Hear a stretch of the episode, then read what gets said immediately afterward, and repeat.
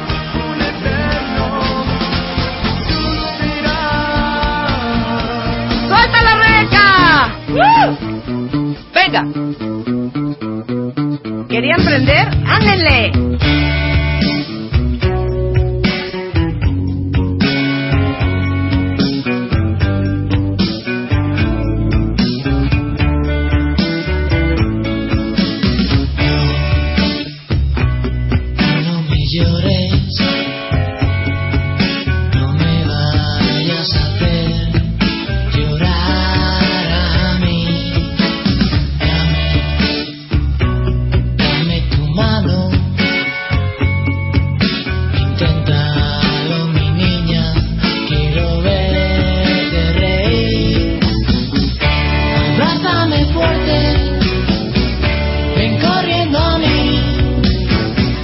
Y quiero, te quiero, te quiero y no hago otra cosa que pensar en ti.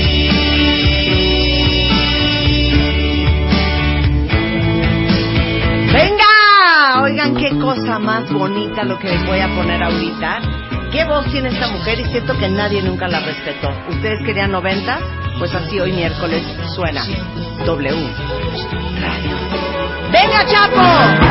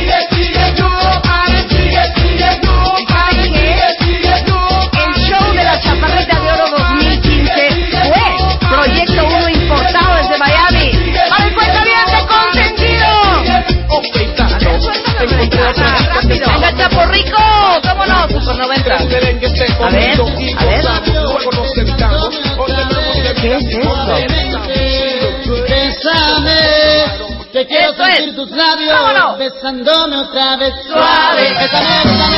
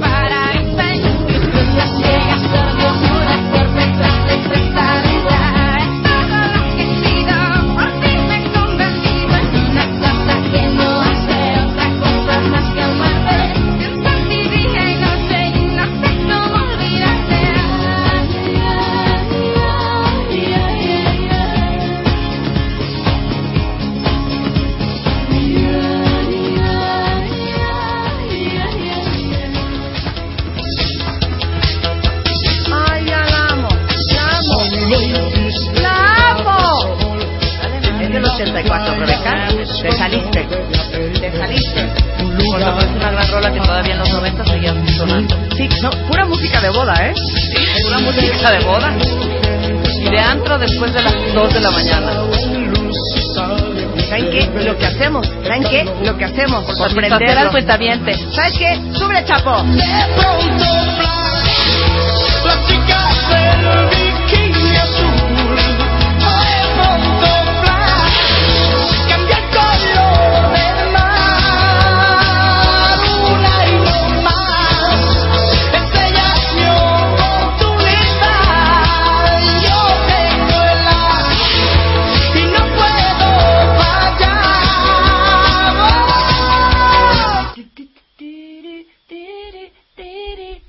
para cerrar, quería 90. A fuego lento tu mirada. A fuego lento tu mirada. No la soporto, me has la otra. La otra. La o no! O no!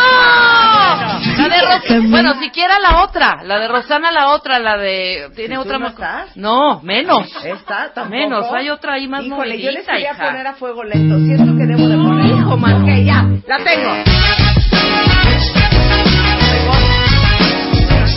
¡Los sacados! Desde Argentina con...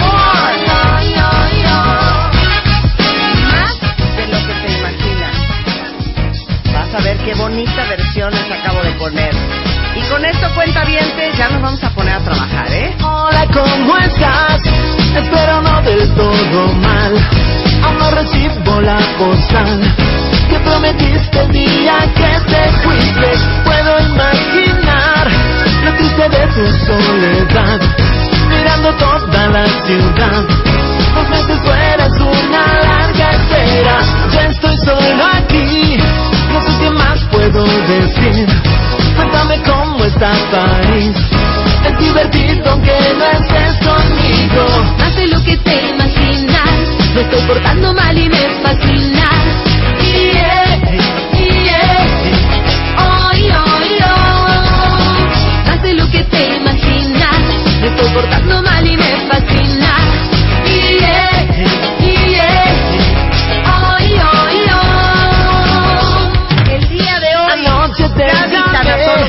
con nosotros y vamos a hacer cómo encontrar el justo. ¿Quién me quitó? Yo no quité.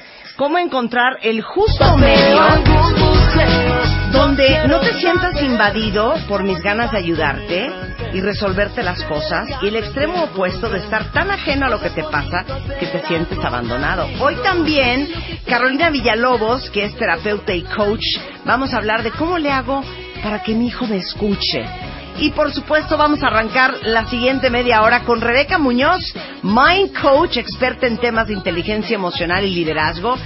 Cinco pasos para garantizar el éxito. Todo eso y más regresando en W Radio.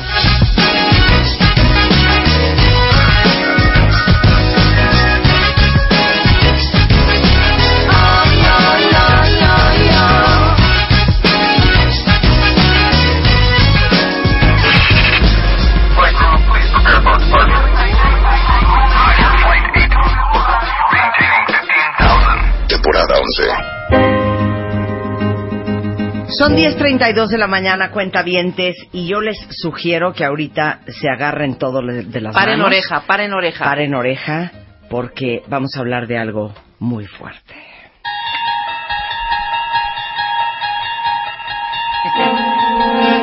¿Quién de ustedes, si les dijeran, te vamos a conceder el éxito, pero tienes que cortar el dedo chiquito de la mano?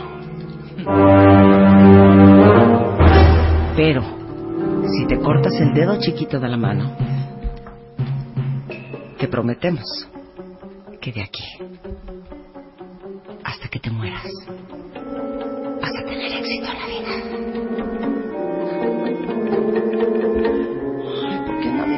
eso, Rebeca? Porque Te lo juro que yo sí me lo cortaba. Sí. ¿Cuántos de ustedes, a ver, pregúntales en Twitter, ¿cuántos pie de yo ustedes... sí, de la mano no. De- se no, nota. a ver, espérate, es que no es así nada más. Me vale. Vas a tener éxito, vas a dedicarte a lo que te gusta, Ok. vas a hacerla muy bien. Lo que hagas va a ser un trancazo, pero ese pequeño dedo meñique, échamelo para acá. Ay, hija, qué horror. Hija, yo diré así. Totalmente sí. ¿Tú te lo cortas? Sí. Es un Rebeca. ¿te lo cortarías? Hay otras No formas. sabes lo que sabes, no. Hay no, no otras te vale. formas. No sabes nada de coaching, no sabes nada de liderazgo, No, no, sabes nada. de inteligencia Eh, emocional, no, no, sabes nada. nada de nada. Punto. Yo solo sé que no sé nada. Sales de la carrera y te ofrecen eso. Bueno, pero que fuera el del pie para que se notara Que menos. no, es el de la mano. Hostia. Luz, ¿te lo cortas? ¿El de la mano? Dice Luz que sí. ¿Todos Chapo, se lo ¿te cortarían? cortas? ¿Sí, neta? Miguel, ¿se lo cortan? ¿Sí? Todo el mundo se lo cortaría. Oh my god. Es más, Ojo. si a mí me dicen que puedo tragar pizzas de que hasta que me muere no voy a subir, también me lo corto. Pero ojo, tener éxito no necesariamente es tener 50 millones de dólares en un banco, ¿eh? No, We no will lo see, we will see. Yo no Nadie me lo está hablando corto. de eso. Ahora, hoy Rebeca Muñoz no viene a pedirles un dedo. ¿Qué dicen los cuentavientes? ¿Me lo corto? Yo, mano, me lo corto. No sé por qué, yo sé que si me lo propongo lo hago y conservo mi dedo chiquito, pero no lo he hecho. hostia, No, no lo he hecho. Ya vendan buenas prótesis, ¿verdad? Claro, claro, ya venden muy buenas prótesis. Oye, buen punto, Me lo cierto. corto sin pensarlo, dice Elizabeth, ¿eh? Eder dice totalmente, me corto el dedo. Goodbye dedo meñique. O sea, vean lo desesperados que estamos por el éxito. ¡Auxilio! Que estamos dispuestos a mutilarnos. Acepto cortarme el dedo chiquito de la mano sin pensarlo. Me lo corto. Es más, dice Fer, me corto tres dedos. Hostia. ¿Y llevo mi cuchillo o ustedes me O me lo proporcionan prestan. uno? Exacto. Ok. Es más, la mano, dice Poli. La My mano God. entera. My God. Ok. Rebeca es mind coach, es experta en temas de inteligencia emocional, liderazgo y algo muy cañón. Establecimiento de objetivos. El día de hoy Rebeca no viene a pedirles el dedo meñique. Ella viene con una charola y es una ofrenda que nos trae a Solo todos para los ellos. Solo, solo para ellos. Muy bien. Es neta, ¿eh? 5.5 That's right. pasos para Sí, garantizar el éxito. No son 5.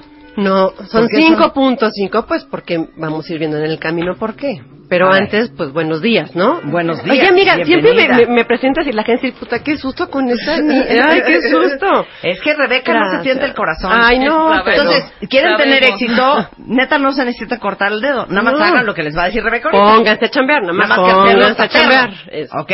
A ver. A ver, venga. Éxitus. Este- Éxitus. Te voy a decir, como bien sabes, a mí me gusta mucho eh, comenzar una conversación poniendo en claro de qué vamos a hablar, porque hablamos de éxito y el éxito podemos tener cada uno de nosotros una imagen, un concepto de lo que eso significa.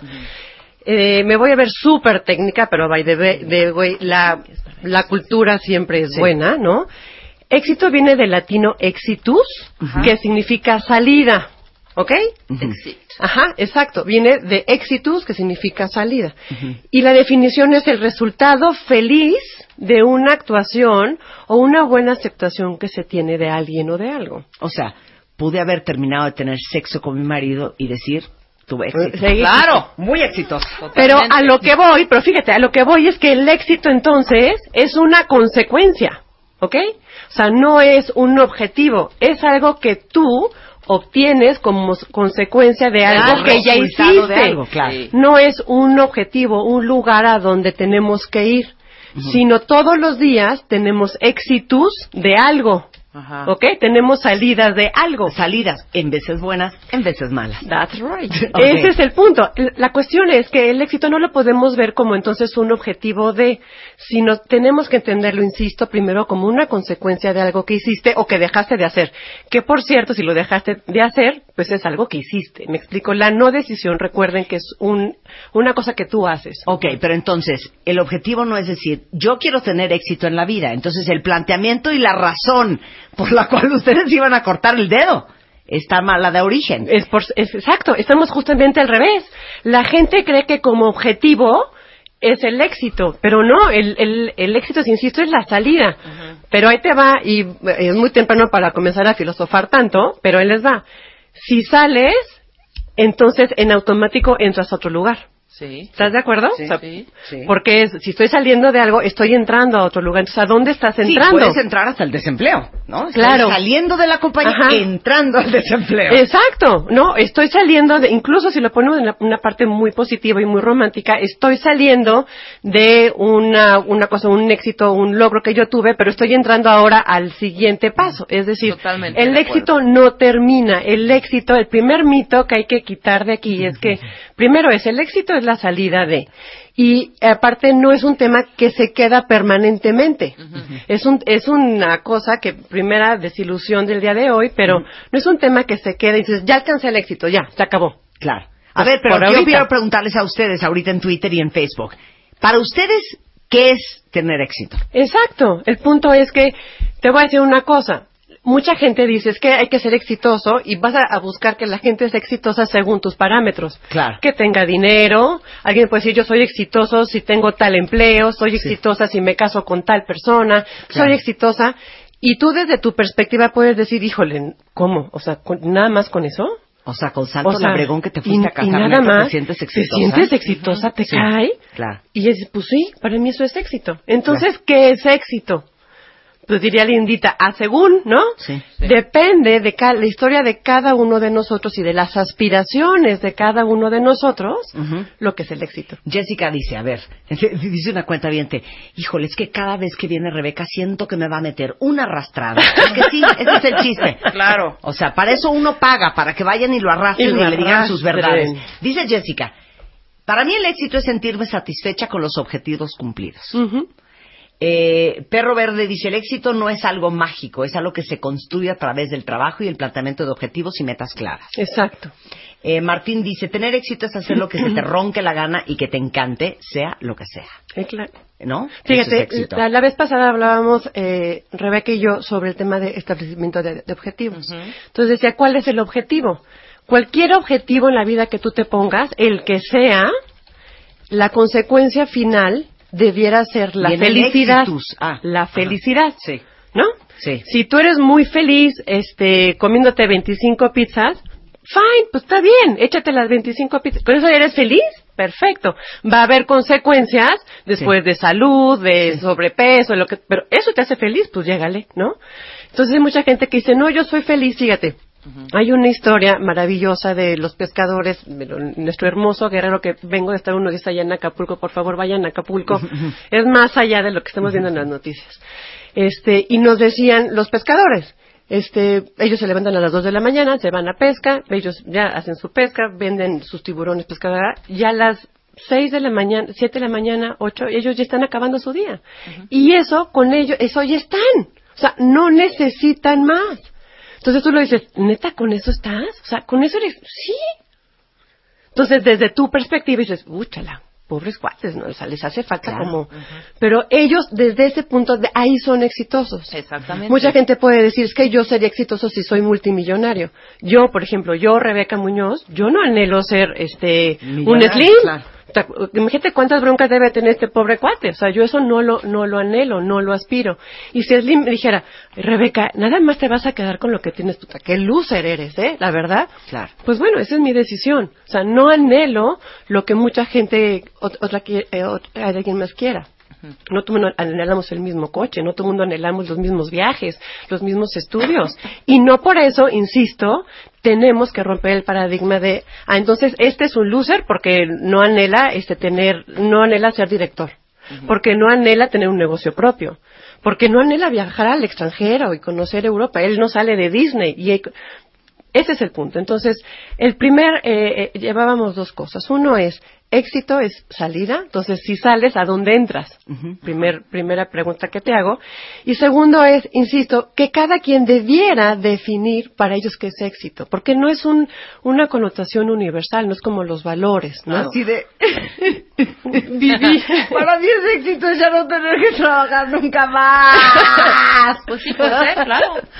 Al Yo creo que no, amiga. cómodamente. Bueno, pero empecemos por ahí. De veras, les pregunté a cada uno de ustedes qué es éxito. Ujú. A- Aquí un cuentaviente dice, para mí éxito es que estoy casada con la mujer de mis sueños, tengo dos hijos maravillosos, un trabajo que me fascina, eh, sigo estudiando lo que me gusta y para mí eso es éxito. Claro, Cualquiera podría decir, no, pues que jala de Hay eso, eso es lo mínimo indispensable. claro, ¿No? claro. Definir lo que es para ti éxito. Que cuando tengas 86 años y mires para atrás, digas, yo muy bien. Claro. Ajá. Yo muy bien. me siento tranquila con Así, eso. Yo muy bien. Me siento tranquila con eso. Y dice, di- Juan Carlos nos mandó una alegría que dice, es un, es un dibujito de, ¿cómo se llama este personaje? ¿Cómo se llama esa película? Digo, esa serie.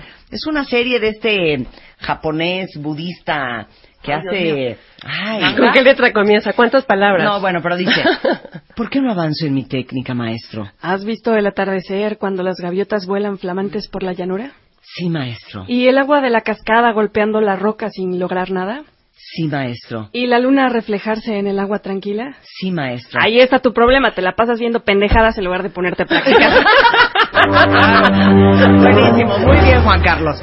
Ok. Pero fíjate, si me lo permites, este, ya sabes que a mí me gusta el, mi obsesión como coach es que la gente documente y que defina, porque si no, ¿sobre qué vamos a construir el día de hoy, de no? Entonces, si pueden entrar a rebecamc.com, rebecamc.com, ahí hay un formatito que es muy simple, siempre no simple, eh, puede haber muchas respuestas. Hay un formato, un ejercicio que, que pusimos, insisto, recuerden que hemos trabajado sobre los cinco roles. La vez pasada también lo vimos. y tenemos que hacerlo así, porque no solamente eres mamá, no solamente eres pareja, no solamente trabajas, y te tienes que entender en tu integralidad. Entonces, eh, bueno, hay cinco roles, y hay un formatito que pido vayan viendo y lo bajen, para ir definiendo justamente el éxito. Les voy a describir el formato. Del lado izquierdo hay una columna que dice, uno, definición de éxito. Dos, ¿qué tengo ya hoy? Tres, ¿qué me hace falta por hacer? Cuatro, qué debo trabajar. Y arriba vienen cinco áreas. Familia, trabajo, social, pareja, persona. Mi persona, que son los cinco roles. Ok. Es decir, no puede ser exitoso universalmente. Ya hablábamos que el éxito no es un concepto universal. Y para que tú seas exitoso o te valides como alguien exitoso, debes de ser íntegro e y exitoso, in- insisto, integralmente. Es decir, ¿cuál sería el primer punto? Es que la gente defina qué es éxito para ellos en su rol de familia, igual en su rol de trabajo, en su rol social, pareja y persona, recordando que persona es la relación que uno tiene con uno mismo, es decir, sus anhelos, sus deseos, el cumplimiento de sus objetivos. Entonces, si ellos pueden ir buscando y porque muchas veces, Marta, la gente no sabe ni- ni qué quiere, ni, Claro. Es que nunca me había puesto a pensar qué tendría que tener o hacer para ser exitosa en mi rol social, por Claro, ejemplo. Claro. Pues es hora de pensar, que es justamente lo que a mí me gusta hacer que los demás hagan, ¿no? El A tema ver, de pensar en eso. ¿podemos ir haciendo preguntas? Yes, of course. A ver, Rebeca Mangas. ¿Qué? ¿Qué te falta Mande mi- hacer para tener una un éxitus ¿En qué rubro? en pareja? ¿Qué me falta por hacer? Conocer más a mi pareja, conocerme a mí también, un poco más, porque creemos a la mi- creemos que por ¿qué? ¿Qué jalada es esa? Pues cada quien sus cosas. ¿Conocer qué? ¿Eso qué Conocernos. tiene que ver con Pues el yo éxito? siento que No, todavía Yo no. te voy a decir no. qué tienes que hacer. No. Dejar de ser tan celosa y controladora. No, no es cierto, porque no lo soy. Es no, pero sí puntual. conocernos más. Y yo creo que también importante, y no porque hayan problemas, Sí. es importante siempre tener una guía que no la tenemos. Sí. Llámese terapeuta, algo. Es importante. Ok, Luisa, ¿qué Qué te susto. falta por hacer para tener más éxito en tu vida familiar? pasar más tiempo con ellos, de entrada.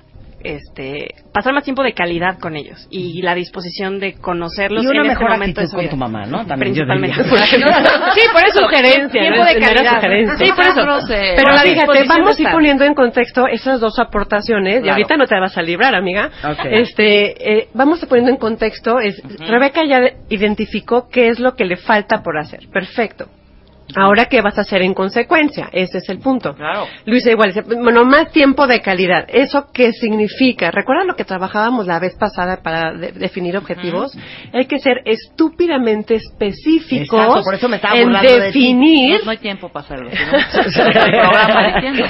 pero el tema es eso, es definir de manera muy importante, muy incisiva, qué significa pasar más tiempo de calidad con mi familia. Ok, tendría pero, que ser- pero espérame, porque aquí no se me va a ir alguien que yo conozco que está enfrente de mí, que A ver. Me va a y que me la pone peor, ojitos seguro. al aire. Seguro me va a preguntar. Marta la de baile. Nada más A ver. preparados. Marta de baile. Ustedes también contesten, no Preparados. No, no, Nada no más distraigas, amiga. No, no distraigas. A ver. Preparados, está. Marta de baile. sesión va a ser larga. Dime, ¿qué te hace falta por hacer para sentirte exitosa en tu rol personal? Ok, personal incluye pareja, familia, para mí, ¿no? No. Familia Te voy a recomendar, mira, es otra en cosa. Ok, no, ya la tengo, ya la tengo, ya la tengo. Dejar de ser muégano es lo ya la tengo. Pensar Ya- en no, ti. no, ya la tengo, exacto. Necesito organizar y respetar religiosamente mi agenda de no mover cosas y y reestructurar la forma en que armo mis días y mis semanas. ¿A qué voy con esto? Tengo todos los días, todas las tardes, tapado de junta, chamba, comida, junta, chamba, comidas, fotos, junta, cliente, todos los días. Entonces necesito estructurar mi agenda para tener ciertos momentos libres para lo que viene siendo dos puntos. Un descanso, un facial, Una procuración de una mismo. procuración personal, Claro. un masaje, Es una siesta, ¿no? Un Claro, manicure, claro, claro. ir al dentista. O sea, cosas que son Claro, que para son tuyas, mí. que son tuyas. Estoy vaciada en los demás y eso es lo que tengo que hacer Claro. para estar mejor en mi vida personal. ¿Contesté bien? Perfecto. Muchas gracias, maestra. Aplausos. Yo y específica, Específica, sí. específica. Podemos trabajar más. Siempre se puede hacer mucho más. Siempre, Marta, decir, ¿eh? Ok. Sí, porque eso que me acabas de Sí, o sea, decir. podría empezar de, ok, voy a ir a la oficina lunes y miércoles, toda la tarde, nada más lunes y miércoles. Ujú. El martes voy a dejarlo absolutamente vacío y el viernes. Y el jueves lo voy a dedicar a comer con Spider-Man. Exacto. Por ejemplo, claro, es, es correcto. Y muchos eh, doctores lo hacen. Dicen, ya saben que usted, el doctor, no atiende los lunes en la mañana. Ahora hazle una pregunta a los cuentavientes, pero perra. A ver. A ver, ¿están listos? perra, ¿eh? Y sobre todo por Me el tema que la, la gran mayoría, vamos a hablar sobre el tema profesional, que la gran mayoría estamos en eso, ¿no? Quiero que identifiquen al menos tres conceptos o tres puntos con lo cual definiría su éxito en su rol de trabajo, en su rol profesional. No, a ver, formule esa pregunta Ay, bien. El- ahí va. ¿Qué te define si tuvieras esos tres puntos, que tú los tuvieras ya hoy? Cada quien pudiera decir, yo soy exitosa ya Te right amo con toda now. mi alma. Es más, te lo voy a poner. Digan cuáles son los tres puntos que les hacen falta hoy para sentirse exitosos en el trabajo. Partiendo, Qué manera de par- par- partiendo, partiendo sobre qué te define, qué quieres. Sí, claro. En base a lo que ¿Qué quieres? ¿Es dinero? ¿Es puesto? ¿Es empresa? ¿Es Sí. negocio? ¿Es qué? ¿Ok? A ver, Son tres puntos. Si ellos entienden esos tres puntos, la siguiente parte es ¿qué tengo hoy? A lo mejor es, me gustaría trabajar en tal empresa, pues ya estoy ahí, pero no tengo el puesto o no tengo el sueldo. Mira, aquí dice la Rives, me falta motivación, reconocimiento y dinero. O sea, todo depende de alguien O más. sea, ¿no, ¿no escucho el podcast de victimización? O sea, ¿o ¿cómo? ¿O cómo? A ver, la motivación no la Es esperes de nadie más más que tuya. O sea, ¿te el porras reconocimiento, cómo? ¿por qué lo estás esperando de alguien más?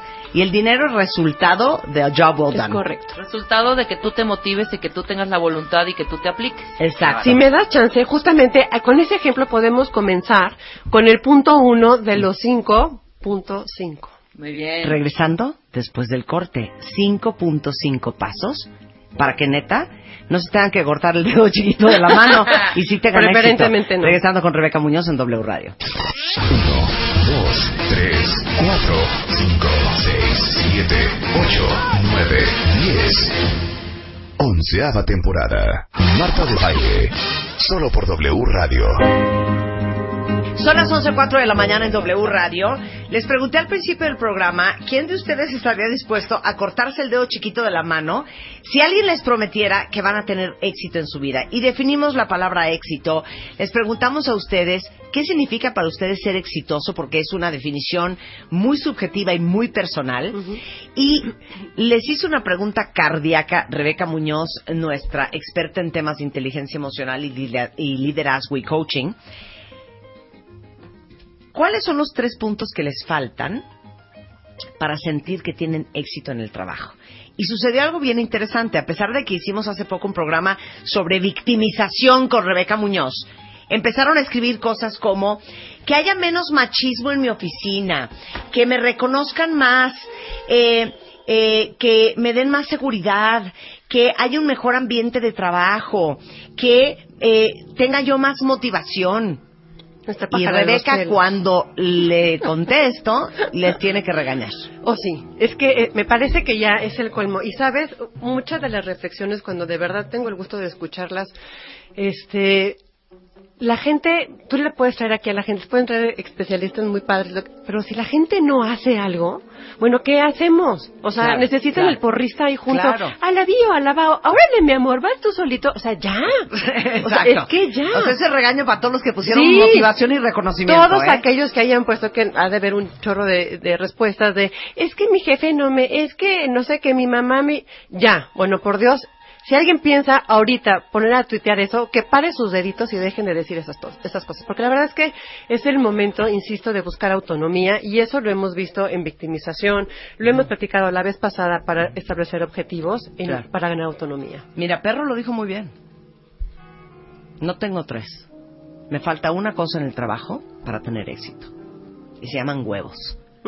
Me faltan huevos para atreverme a hacer lo que realmente me gusta. Exacto. Muy bien, perro. Es valentía. Se claro. está asumiendo su responsabilidad. Es correcto. Entonces, entonces, primer punto es, por favor, dejen en este momento de su vida, cada vez que busquen eh, el- los pretextos de por qué yo no he cons- conseguido el éxito por ellos mismos, Eso está bien, pero si se lo ejecutan a alguien más, ahí ya, por Dios, que se los aguante su mamá y su papá, porque neta ya, too much. Bueno, entonces estábamos hablando que el éxito, insisto, es consecuencia, no es un objetivo, hay que trabajar eh, para, para alcanzar un éxito, definiendo, insisto, qué es un éxito para ti en tus diferentes roles. Entonces, eso implica acción, que ese es el primer punto de los cinco puntos, cinco puntos que vamos a ver el día de hoy. El primer punto es una trilogía que mucha gente a lo mejor conoce, pero es el tema de ser, hacer y tener. Eso es parte de una ley metafísica, recordando que metafísica es lo que está más allá de lo físico, no tiene nada que ver con si brujerías o lecturas de cartas, nada de eso, es metafísica. Es ser, insisto, ser, hacer y tener. Para que tú puedas tener, previo tuviste que hacer algo. O sea, no se puede de repente tener así de la nada, porque aunque fuera por acto de magia, tuviste que haber hecho un acto de magia. Hubo algo para obtener eso. Y previo al hacer, tiene que ser el ser, que ahí lo voy a tocar de una manera muy, muy este, simple, pero nadie puede tener éxito si desde su ser no es lo que está haciendo. Es decir, ¿tú quién eres? Por ejemplo, yo, Rebeca Muñoz, yo me autodefino como un destapacorcho, ¿sabes?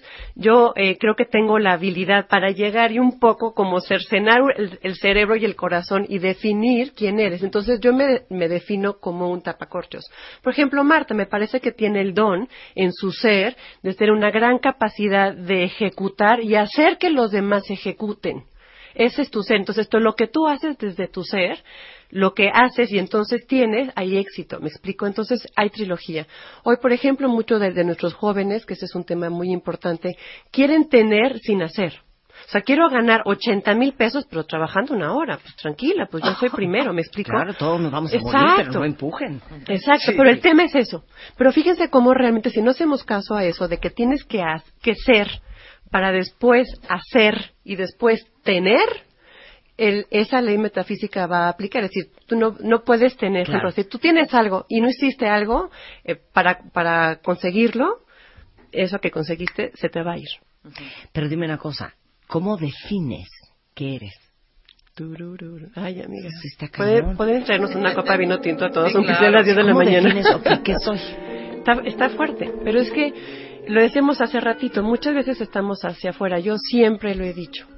Para que haya una adentro, tiene que haber una afuera. No puede haber afuera si no hay una adentro. Y muchas veces estamos hacia afuera de manera consistente porque no nos gusta nuestro adentro. ¿Me Claro, explico? Porque claro. incluso no sé ni qué hay adentro. Hace rato Claro. de- de- decía Rebeca, yo creo para ser exitosos en mi parte de pareja tenemos que conocernos más. Pues imagínate, está muy cañón querer conocer al otro si primero tú a ti mismo no te gusta. O sea, no Aplícame este ser, hacer y tener en el mundo laboral. De Fíjate. cualquier cuentaviente. Por ejemplo, eh, la gente que es muy creativa, los creativos, diseñadores, este, esta gente que está, incluso lo- los que hacen los memes, me explico, todo lo que tenga que ver con, con creatividad, este, hacen cosas, los, los que son más potentes, hacen cosas desde el, el punto de eh, generar ideas. Eso es lo que tienen, como entonces hacen caricaturas, hacen programas, no, lo que sea.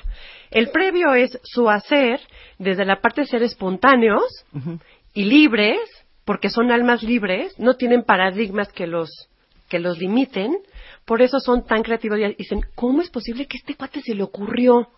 ¿Cómo es posible? Porque desde su ser libres hacen cosas y tienen éxito en su creatividad, por ejemplo, ¿no? Eso es una, un fact. La gente que eh, de una manera u otra, y ahí me, me, me incluyo, que nuestro ser es un ser de enseñanza, que no hemos, por ejemplo, yo, yo recuerdo que desde que era chiquita mi- mis papás me decían, ay Rebequita, tú nos preguntas cosas muy raras, pues así desde chiquita pregunto cosas raras, ¿no? Por eso hoy me dedico a preguntar cosas. Pero ese es mi ser, o sea, es decir, tengo una gran habilidad para la gente que nos digamos enseñanza, como para poder empujar al otro a desarrollarse. Sí. ¿Qué tienes? Pues éxito y felicidad. Tú al principio decías, imagínate tener éxito, hacer lo que te gusta y aparte, imagínate que te paguen por hacerlo, pues es la neta. Claro. Este es el punto, amiga. Entonces, ser, hacer hacer y tener. y tener. Uf, dos. ¿Ok? Definir el concepto del éxito en cada uno de tus cinco roles, que eso ya lo vimos. Insisto, es en el formatito esto, definan qué qué es lo que a ti te va de eh, tu concepto de éxito en tus cinco roles. Y ahí O está sea, el, el- el formato El está formatito, en lo hablamos. rebecamc.com o en martadebaile.com. Exacto, el punto es, insisto, definir específicamente, obsesivamente, qué es lo que significa para ti el éxito. El tercer punto es evitar ser radical. Es decir, mucha gente pa que- para que se, se llene el ojo está bien complicado. Es decir, pues sí estuvo padre, pero, pues estuvo más o menos, pero, y entonces ellos pueden hacer cosas muy bien, muy exitosas, llegar a sus objetivos y ellos mismos decir, híjole, pues no estuvo tan padre. Entonces, O ahí te va otro ejemplo. No, no me voy a comprar ahorita el coche para el que me alcanza, porque la verdad es que yo quiero un Mercedes. Entonces, como no puedo tener un Mercedes, entonces, ¿sabes qué? No voy a comprar un coche y voy a seguir a pie. Por ejemplo. Claro, y aparte Eso estábamos todo o hablando- nada. Exacto, pero acuérdate que estábamos hablando entonces que el éxito no es, no es un destino, es un camino, ¿no? Entonces, en el camino, lo que es el techo de hoy, mañana va a ser el piso de mañana. Claro. O sea, entonces nunca encuentras el éxito total, ¿me explico? O sea, la felicidad, el éxito no es un tema permanente. Y hay que entender que es un tema efímero. Pero no por eso es, vivir en en la depresión constante. Es decir, tenemos, o sea, el no ser exitoso de manera permanente no hace que seas un loser de manera permanente. Es claro eso está muy cañón. El que no seas exitoso de manera permanente no significa que eres un loser de manera permanente. Les voy a poner un ejemplo de las percepciones del éxito. ¿No les ha pasado que lo han dicho ustedes mismos? El día, es que el día que salga embarazada y ya tengo a mi bebé, ya. Eso para mí es la Claro. cúspide del éxito. Claro. Y adivina que ese techo mañana es el suelo. Exacto. Y nace tu bebé y te das cuenta que estás feliz con tu bebé. Ujú. Pero, Pero que no es lo que, que imaginaste. buen el día que baje 20 kilos, no, ahora sí ya va a estar muy cañón mi vida. Y baja los 20 kilos y te das cuenta que la vida sigue igual. Es correcto. Y el día que tenga la lana que tenga, y el día que tenga el trabajo que tenga, y el día que, y te das cuenta que ese que un día fue tu techo, un día a Claro. veces no es ni tu piso. Claro, pero hay que ser eh, muy claros con eso. Y de ahí me voy al siguiente punto, Marta, que es reconocimiento. Es decir, el saber reconocer que ya lo has alcanzado, en cierta forma, eh, es reconocer, habla de te vuelvo a conocer.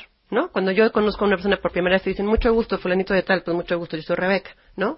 Si me lo encuentro, ahí lo conocí. Si yo me lo encuentro después en el súper, digo, ¡ay, oh, ¿cómo estás? Ya te reconozco, ¿ok? Sí, sí. Por eso nos reconocemos en el, en, en el momento y el, el hubiera no existe. O sea, ya lo pasado, pasado, ¿no?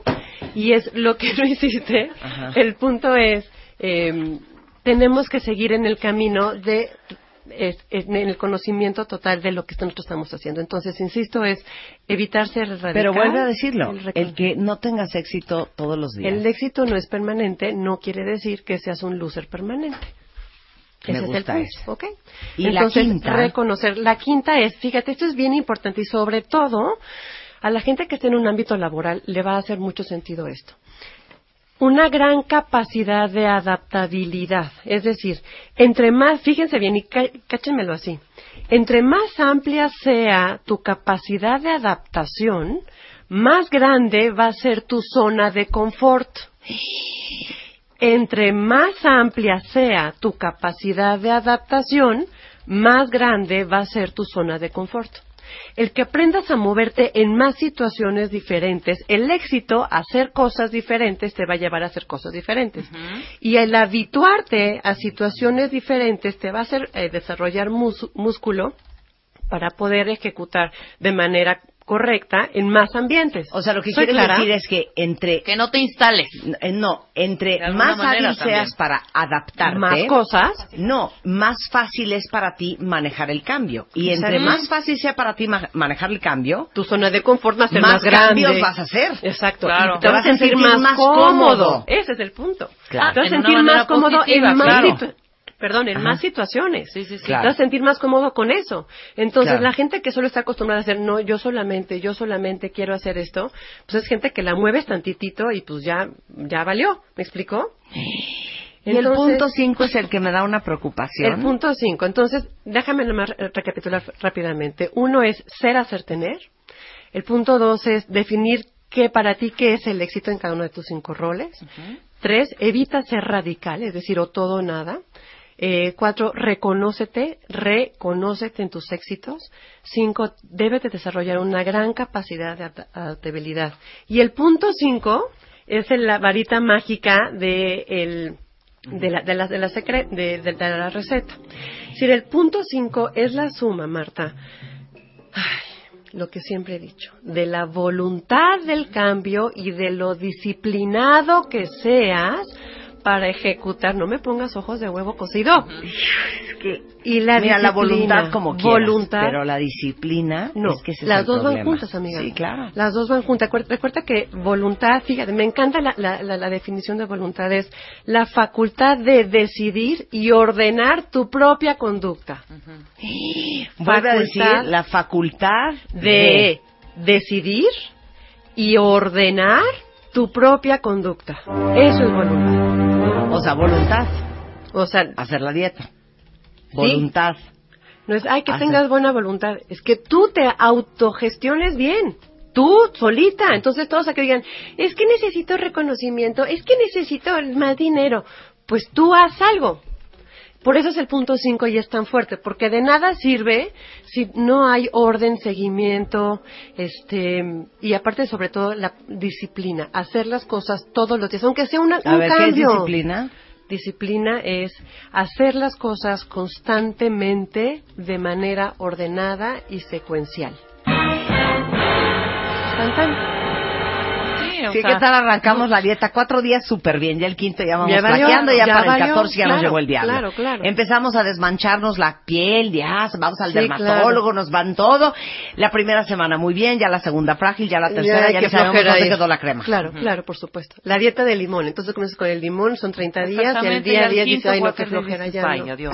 tengo Pero si ya. realmente quieres, te vale. Sí. Pero fíjate, ya el me punto es que quesadilla. hay puntos en donde la gente sí cambia de manera radical. Mucha gente que le dicen, señor, usted se hace vegetariano hoy, si no mañana se muere.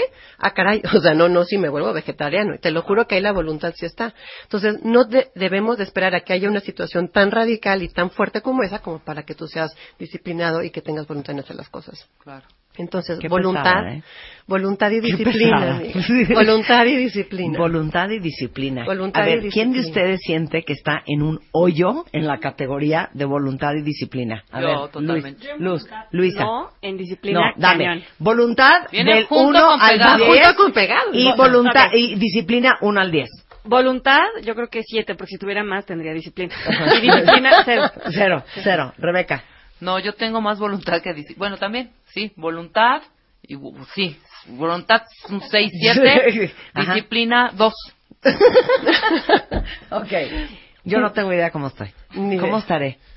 Es que depende, insisto, en qué, Sí, en es qué que rangos, depende en qué depende en áreas. qué. Te puedo Claro. asegurar que en tu rol profesional tienes una disciplina bastante y una Sí. voluntad Sí, claro, va al 15. Sí, yo voluntad y en tu rol, en tu 19. rol personal, por eso te hace la pregunta. O sea, voluntad 3 y Claro. disciplina menos 4. Exacto.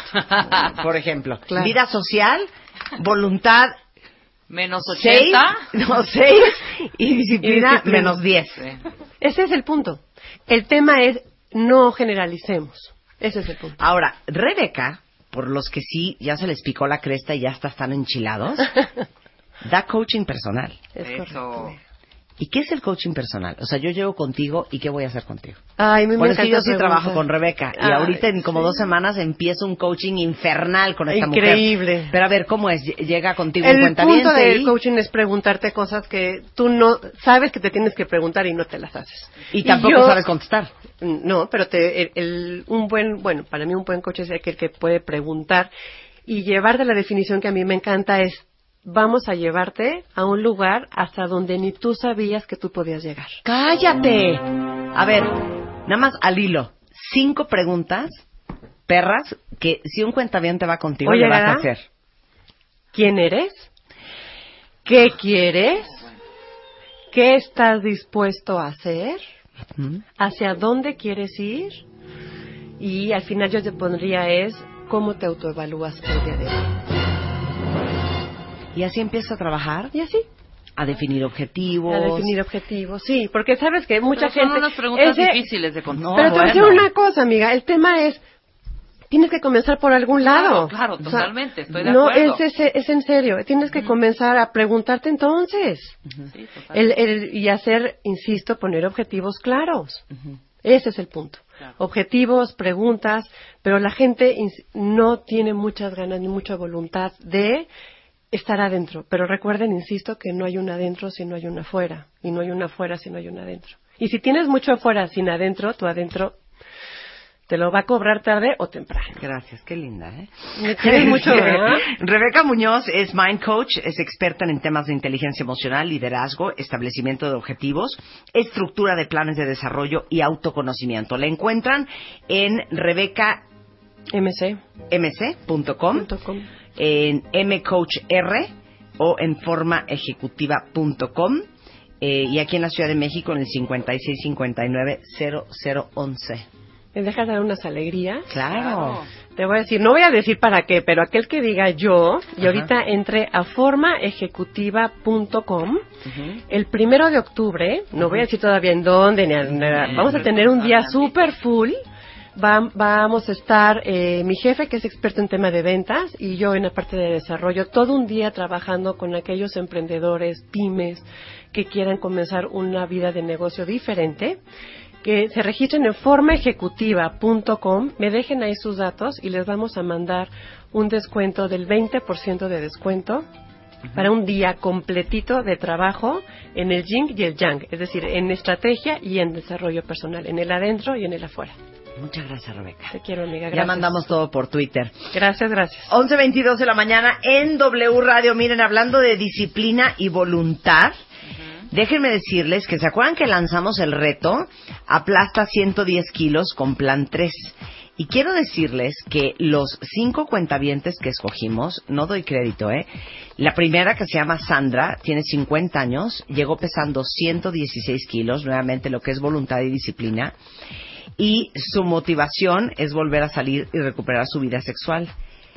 En dos semanas ya, perdió ya perdió 5 kilos. César Cardoso, el segundo participante, es papá. Eh, su motivación son sus hijos y enseñarles que la obesidad no es normal porque César pesa 184 kilos. Hoy anda en 178 y lo mejor de todo es la cantidad de grasa que ha perdido. Pablo Hinojosa tiene 42, pesaba 128 kilos, ya bajó 5. Samuel Lozano tiene 32 años, pesa 120 kilos, ya bajó 6. Y Sandra pesaba 116 kilos, eh, quiso entrar a este programa porque la rechazaron de un trabajo porque no le quedaba la Filipina. Y hoy ya bajó 6 kilos. Muy Estos bien. cinco valientes cuentavientes que sí quieren cambiar radicalmente su vida y ejercer la voluntad y la disciplina, eh, no saben los resultados que, que hemos tenido y se los vamos a ir compartiendo a todos ustedes en esta promoción que hicimos con Plan 3 de Aplasta eh, ciento- los 110 kilos para todos los cuentavientes que pesaban más que eso. Y si ustedes quieren de veras bajar de peso de forma disciplinada, formal, sin fórmulas mágicas, con un buen plan de alimentación y ya ponerse serios en eso, eh, les recuerdo que Plan 3 tiene dietas personalizadas, tiene dos sucursales y si quieren agendar la cita, ahí les va el teléfono 5669 1737 o pueden entrar a su página de Facebook que es Plan 3, pero el teléfono es 5669 1737. Regresando, tenemos gran dinámica con Norma, que es patrocinador en este Back to School de Rebeca y yo en quinto de primaria, porque regresando vamos a hacer un reto divertidísimo que vamos a periscopear para que preparen su periscope. Y más adelante Gaby Pérez Islas el balance entre ayudarle a alguien y acabarle resolviendo las cosas o ayudarle a alguien o no meterte porque no vaya a ser que se sienta enoje, incómodo se sienta y luego se sienta abandonado que no lo pelaste. Y también Carolina Villalobos vamos a hablar de cómo le hago para que mi hijo me escuche, regresando después del corte.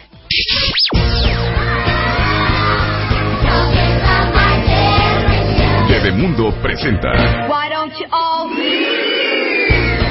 Cállate, me quedó muy bien mi dibujo. Impresión. A ver, eh, está con nosotros Carolina Villalobos. Carolina es terapeuta y coach para la crianza, experta en educación y manejo de niños, niñas y adolescentes, y aparte es educadora sexual.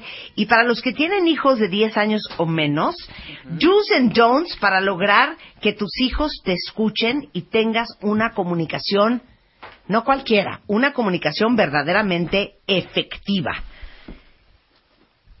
Pero es que el no escuchar, yo creo que ya en los niños hasta de 10 años, Caro, es de, sí, ma, ajá, sí, por eso, sí, ma, ahorita. Y cero te están pelando.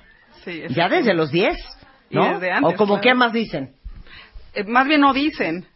Eh, No, o sea, como que la primera, cuando ya contestan ya fue acuso de recibido. Sí, claro. Pero más bien lo que A veces ni acusan de Ni recibo. acuso de recibido. O Sí, sea, más claro. bien es, el la mamá habla y el niño pareciera o, o finge que no escuchó nada, ¿no? Eso es más bien, no hay acusa Claro. siquiera de recibido. Claro. Entonces, Carolina les va a decir cosas bien puntuales para que tu hijo te empiece a escuchar. Y quiero que me digan a quién de ustedes sus hijos cero los escuchan. Venga, arráncate, Caro. Gracias, Marta. Pues muchas gracias por la invitación. Y fíjate que hay tres cosas básicas que me gustaría que, antes de decir como el cómo, como que las mamás y papás supiéramos. Y que son tres cosas básicas. Generalmente pensamos, ¿qué le tengo que decir? Y entonces, en vez de pensar en qué voy a hablar, es mejor pensar en si estoy realmente escuchando cuando habla mi hijo o mi hija.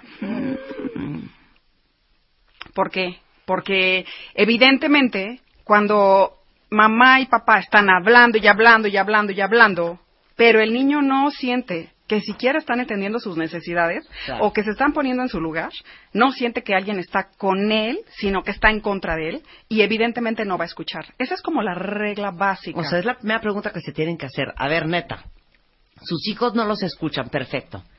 ¿Ustedes realmente escuchan a sus hijos?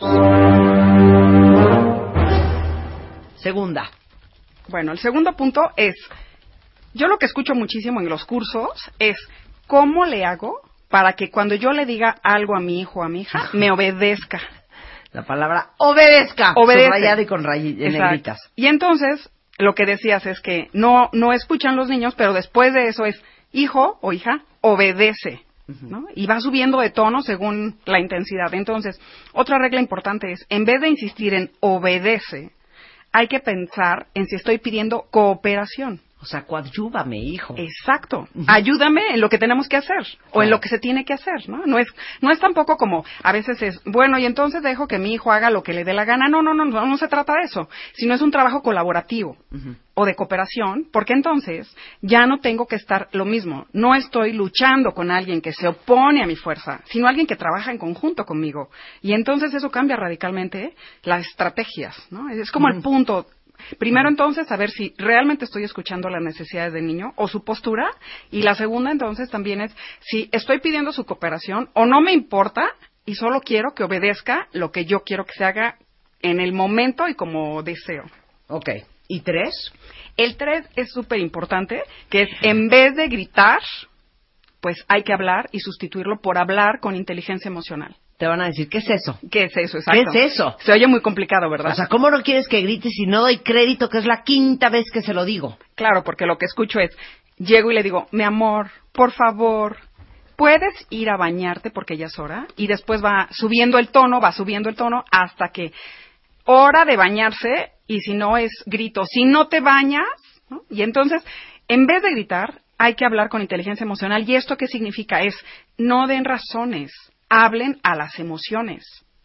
Es decir, hablar describiendo toda la parte emocional del niño. Ok, hazme los dos ejemplos. Sí. La mamá que grita y en el mismo caso, la mamá que lo diría igual, pero con inteligencia emocional. Aunque esté enojada. Ajá, Eso es muy importante. enojada, Sí, claro. Porque, bueno, perdón, eh, una cosa importante. A veces dicen, eh, es, eh, es como todo mundo dice, no, pero tengo que ser súper paciente y estar siempre de buenas. No.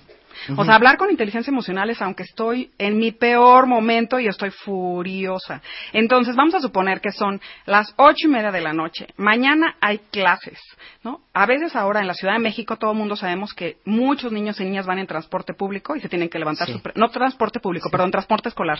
Y se tienen que levantar muy temprano. Y entonces yo estoy ya desesperada y ya le pedí, mi amor, por favor, ¿te metes a bañar? Me ignora. En un ratito, mami. Mi vida, ya son 10 para las 8. Ya voy, ma. ¿No? Y entonces cuando son ocho y cuarto y me sigue ignorando y no apaga la tele, entonces pego de gritos. O te metes a bañar o... Te doy una nalgada, o no cenas, o mañana no vas a la casa de tu amigo, o lo que sea. Exacto. Y entonces hablar con inteligencia emocional, y que es uno de los tips importantes que pusimos en la página, ¿verdad? Que está publicado, es darle opciones. Es primero, puedo decirle, es hora de bañarse. Y si hay mucha resistencia, hablar con inteligencia emocional es, yo sé que ahorita no tienes ganas de bañarte. O sea, te entiendo perfecto, ya lo sé. Y después de eso, le puedo dar opciones. ¿Qué prefieres? ¿Quieres bañarte en tu baño o en mi baño? ¿En tina o en regadera? ¿Con juguete o sin juguete? ¿Te acompaño o solo? Y entonces, en ese momento, que Ya el bañarse o no es ya se vuelve una obviedad. Sí te vas a bañar, o sea, sí es un hecho. lo das es. por hecho. Sí. Y se la manejas de... Entonces va a empezar de, no, pues en tu baño. Y entonces le digo, bueno, sale baño, en mi baño, pero ya. O sea, ahorita, si quieres en mi baño, sale. Sí, sale corriendo. Bueno, pues órale, vas. Esa es una gran estrategia, ¿eh? Sí, es buena. Reduce además muchos conflictos personales. Ujú. Esos son los tres principios basiquísimos, cuentavientes. Ahora sí vamos a hablar de los don'ts, de los errores que cometemos y razón por la cual es bien difícil que un hijo escuche. A ver, primero, Bueno, el primero, cuando un niño o niña está, lo que escucho mucho es, ¿qué hago cuando está en un berrinche? ¿No? Eh, y eh, hemos oído historias de terror hasta de, pues lo me- mételo a la regadera con agua helada. Ay, ¿Sí? ¿qué? Ay, qué feo. La señora única vez que le hice berrinche, me hizo eso y jamás volví a hacer berrinches. Pero nunca lo voy a olvidar. Sí, exacto, gracias Luisa. Eso que acabas de decir es muy importante. Les voy a compartir algo que fue muy lindo. Ahorita que llegué y que estábamos preparando el material antes de entrar y una de las chicas que nos ayuda imprimió las primeras preguntas, me dijo lo mismo, una cosa similar, y me dijo, me hubiera gustado que mi mamá hubiera hecho esto. Porque lo importante que sepamos es que mamá y papá hacemos lo que podemos con las herramientas que tenemos, no es por maldad. Son herramientas de desesperación. Entonces, en vez de cálmate, tranquilízate o te meto a la regadera, en esos no hay que decirle cálmate o tranquilízate. Porque cuando un niño o una niña se siente mal, su acción o su conducta va a ser negativa. Perdón, hija, no te vayas más lejos, Caro. ¿Cómo les enchila a ustedes estar mal, emocional porque estás llorando, porque estás enchilada, porque estás furiosa, porque estás alterada y que alguien te diga, cálmate, tranquila, ¿por qué te pones así? Enchila cuando eres un adulto. ¿Por qué creen que a los niños no les enchila eso? Claro, los pone. Y aparte no es que no quiera, es que muchas veces el niño no puede calmarse ni puede tranquilizarse solo, ¿no? Así es, así es. Eh, y eso, eso que acabas de decir, no puede calmarse y no puede tranquilizarse, solo tiene que hablar con inteligencia emocional. Volvemos al tema. O sea, el decirle, el pedirle yo a una, ni- una niña muy alterado, y si son, entre más pequeños son, porque tenemos aquí un público con niños y niñas muy pequeños, de mucha, de una edad muy chiquita, ¿qué quiere decir? O sea, que tiene sueño, o tiene hambre, o está cansado, o estamos de viaje o en casa de los abuelitos. Es decir, que hay factores que corporalmente les alteran y le digo que se calme y se tranquilice, pues le estoy pidiendo una tarea imposible. Claro, a ver, vuelvo a poner un ejemplo y ahorita voy a contestar ese tweet. A ver, ubican algún momento en su vida que han estado llorando y, si posible, hasta frente del espejo así, que se te va el aire y que llegue alguien y te diga, hija, cálmate. No, güey, no me puedo calmar. Estoy totalmente fuera de control. Lo mismo pasa con los niños. Llega un tuit de una cuentaviente que dice, Isela, de verdad hay que darle el control a un niño, dándole el menú de opciones para que nos haga caso. A ver, número uno, cosa no es un, perdón, no es un tema de control. No. Y número dos, no es un menú de opciones. Se llama usar la psicología, que Carlos está diciéndolo como inteligencia emocional. Si ustedes tienen que plantearle a su marido que alucina a su mamá, que el domingo es cumpleaños de un tío y hay que ir a comer a casa de, mamá- de su mamá, ¿cómo se la barajean? Pues están buscando el momento, cómo se lo van a plantear, cómo se lo van a decir. O sea, están usando psicología. Lo que tú estás hablando es usar psicología con un niño. Claro, y, y, y no darle el control. No darle el control. Absolutamente no, porque... eh, Se va a meter a bañar. Así es. Nada más, ¿cómo vas a hacer para que no sea un infierno? Sí, porque lo que sucede es que el costo, y esa es una cosa que quisiera muchísimo insistir, o sea, el costo de utilizar herramientas que funcionan pero muy duras, es que lo que se acaba es la relación personal. Estoy de acuerdo. Y entonces... Ya eh, tu hijo te alucina, tú lo alucinas a él, la, la dinámica familiar es un infierno. Y Ya, Así es. Muy mal. Estoy Y en, y todas las fases de la vida yo pienso y siempre les digo, muy bien, bueno, sí, hay quien dice, bueno, mételo a la regadera, sí funciona, pero ¿cuál es el costo? Dale tres nalgadas, sí funciona. ¿Cuál es el costo? Mm. Como dicen, güey, mi papá me malmataba y me escapó de matar 80 veces y me rompía la boca y me sacó sangre un día. Y mira, pues aquí estoy. Pero lo han dicho todos los terapeutas, ¿eh? Aquí estamos todos, no por eso.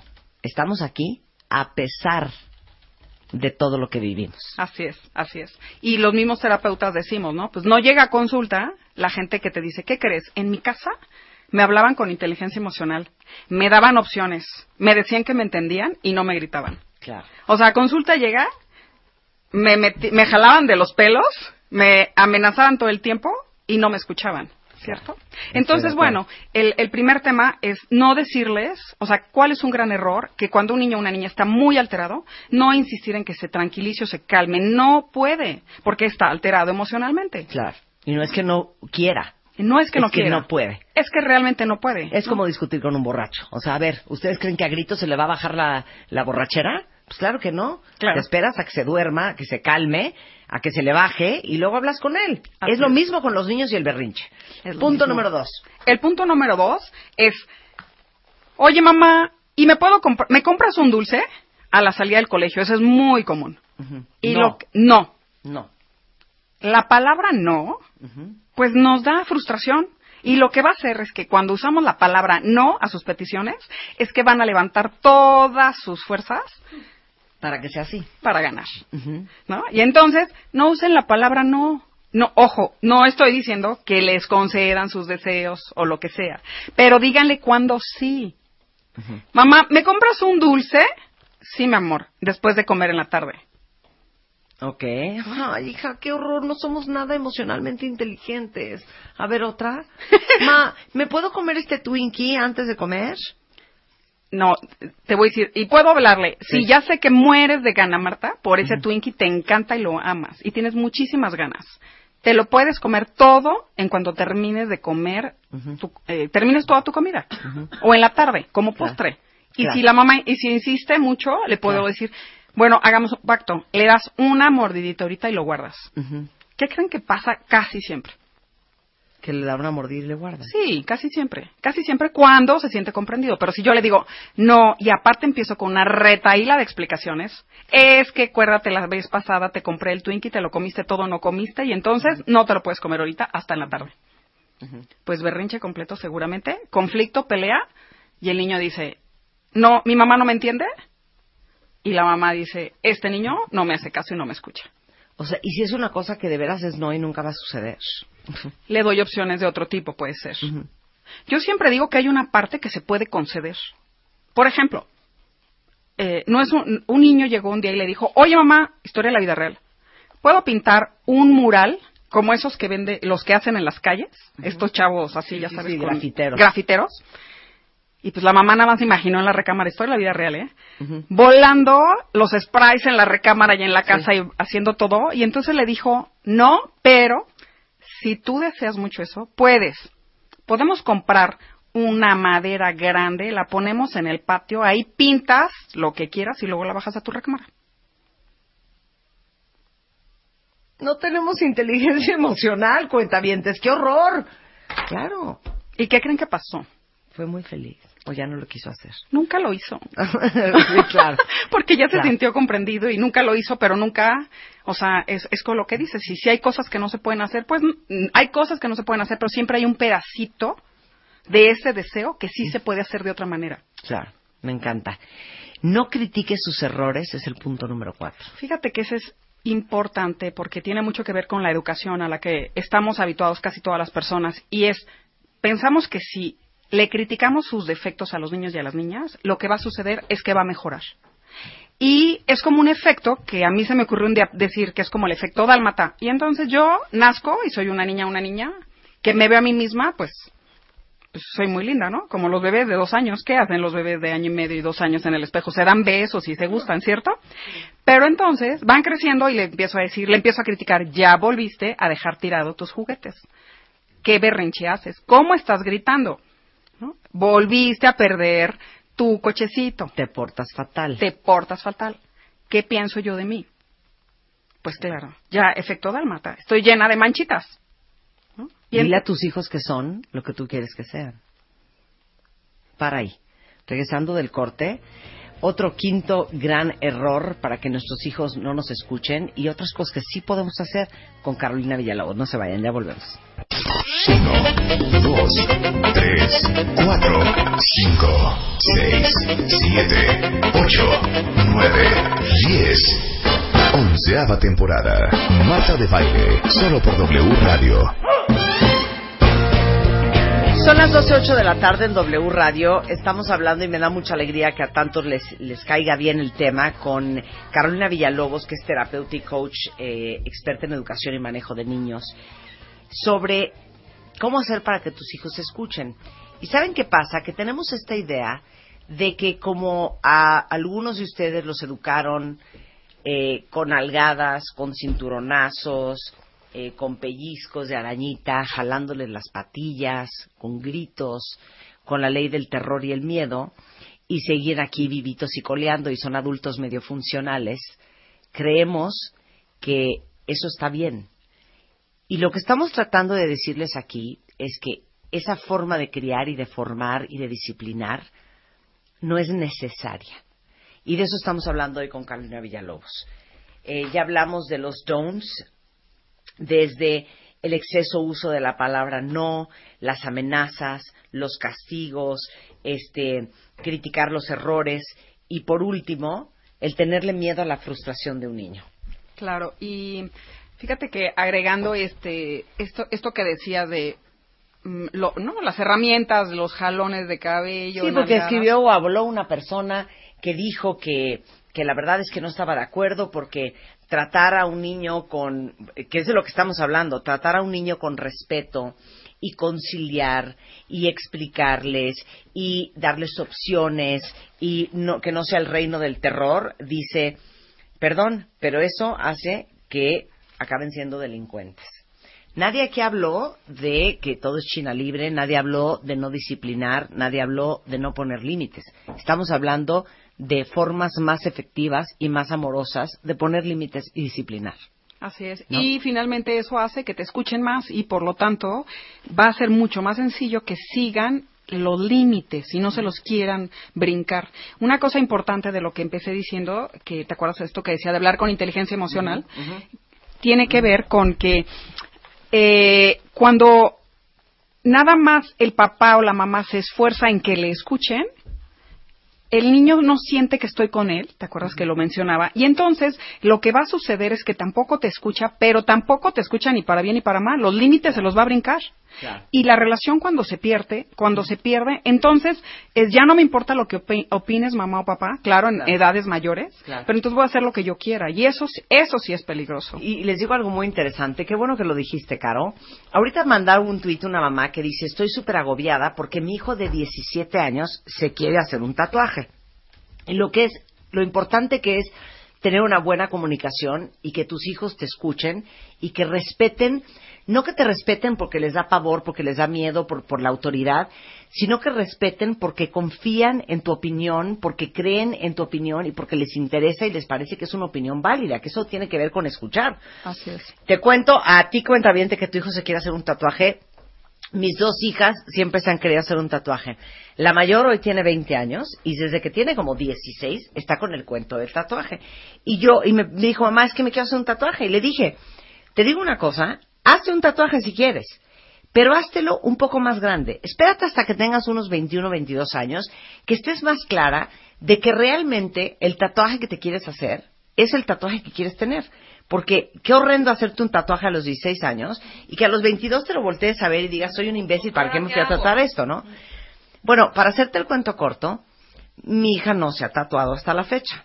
Y no porque yo se lo ordené, porque entendió muy bien el concepto de lo que yo le estaba diciendo. Antier, mi hija, la de 17, me dijo, mamá, me quiero hacer un tatuaje.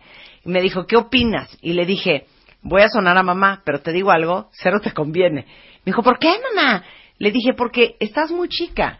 O sea, yo no soy la misma a los 18 que a los 22, a los 22 que a los 28. Espérate, no se van a ir los tatuadores del mundo, no se va a acabar la tinta. Hazte un tatuaje el día que tengas bien claro que ese es el tatuaje que probablemente quieras tener toda tu vida. Y créeme que no es a los 17. Entonces me dijo que, y hasta ahí vamos ahorita. Ahí luego les cuento qué pasó. Pero el tener esa conversación tiene que ver con intimidad y tiene que ver con respeto y tiene que ver con admiración, que eso no se gana trancazos y no se gana de manera absolutamente dictatorial. Así es, absolutamente. Y bueno, eso que nos acabas de platicar tiene que ver con el siguiente don't, es que no hay que asustarse de la frustración de hijos e hijas, ¿no? Porque algo que hemos visto que, pues estábamos hablando como de, a lo mejor, de herramientas con límites, pero cuando se pone un límite, lo que sucede en los niños y niñas es que entra la frustración. Claro. Y entonces, una cosa súper importante en estas nuevas generaciones es que tenemos que ayudarles, papás y mamás, a que amplíen su tolerancia a la frustración. O sea, de verdad es un grave problema ahora de chavos y chavas que no tienen tolerancia a la frustración desde la pequeña infancia. Claro, la gratificación inmediata es pan nuestro de todos los días y justamente no tenerle miedo a la frustración es no tener miedo al grito, al drama, al chantaje del límite, de esto no va a suceder y no acabar sucumbiendo por lo voy a traumar de por vida. ¿No? Así es. O no lo voy a hacer feliz, porque se confunde. O sea, es bien diferente hacer que amplíen su tolerancia a la frustración a que, híjole, pobre, lo voy a hacer infeliz. Y entonces, para que sea feliz, le cumplo todos sus deseos. Eso es un gravísimo error. O sea, hay que también distinguir como que es, si es un deseo o es una necesidad real del niño, ¿no? Pero en esas cosas que no se pueden conceder, como justamente, ¿no? Un adolescente de 17 años que se quiere tatuar, o un bebé de un año que quiere un dulce en ese momento, o un chavito de seis o siete años que lo que oigo es que no quieren dejar de jugar con el iPad. O sea, no hay que asustarse de que entre en la frustración. Estoy O sea, la frustración es útil en la vida. Claro. Es útil ampliarla. Claro. Y déjenme decirles que tenemos la lista entera de todos los do's y don'ts arriba en bebemundo.com, cortesía de Carolina Villalobos, experta en educación y manejo de niños y niñas y adolescentes, experta también en educación sexual y eh, terapeuta y coach para la crianza.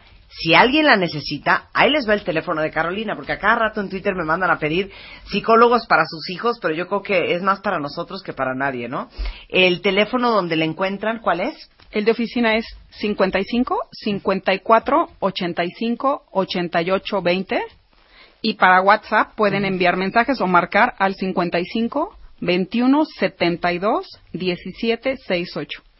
O en vivirmejor.com.mx. Ahí encuentran a Carolina y todo el documento completo con ideas de los don'ts y también de los do's en eh, bebemundo.com, totalmente gratis. Muchas gracias, Caro. A ti, Un Marta. placer tenerte acá. Muchas Son gracias. 12.15 de la tarde en W Radio.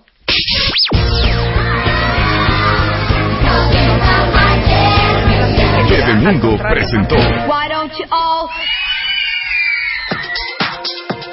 Miren, hablando de niños, para las que están con bebés súper, súper chiquitos, déjenme decirles que ahora que está tan húmedo el ambiente y que estamos en verano, el exceso de humedad, el uso de un pañal demasiado apretado, los días con clima súper caluroso, el contacto prolongado con la orina o la popó, Puede haber otros factores como los productos utilizados en la higiene del bebé, como los jabones, las toallitas que a veces son muy abrasivas. Déjenme decirles que es súper fácil que un niño se roce. Y eh, déjenme comentarles que Bepanthen, que es una marca de la cual hemos hablado mucho en el programa, ayuda a proteger la piel de las rosaduras porque hace una capa protectora que los mantiene libre de humedad y además mantiene la piel hidratada. Y además de proteger, hace otra cosa el Bepanthen. Alivia las rosaduras porque tiene dexpantenol que ayuda a regenerar la piel. Entonces no solamente van a estar evitando las rosaduras, sino también curando las rosaduras. Entonces, eh, déjenme decirles que también sirve para curar fisuras del pezón durante la lactancia, por si no sabían. Y esta triple acción de proteger, humectar y aparte regenerar la piel es súper efectiva. Úsenlo en cada cambio de pañal, no solamente cuando el niño está rosado. Y verán cómo con Bepantén eh, su hijo va a estar súper protegido contra todas las rosaduras. La venden en cualquier farmacia, autoservicio este y se llama Bepantén.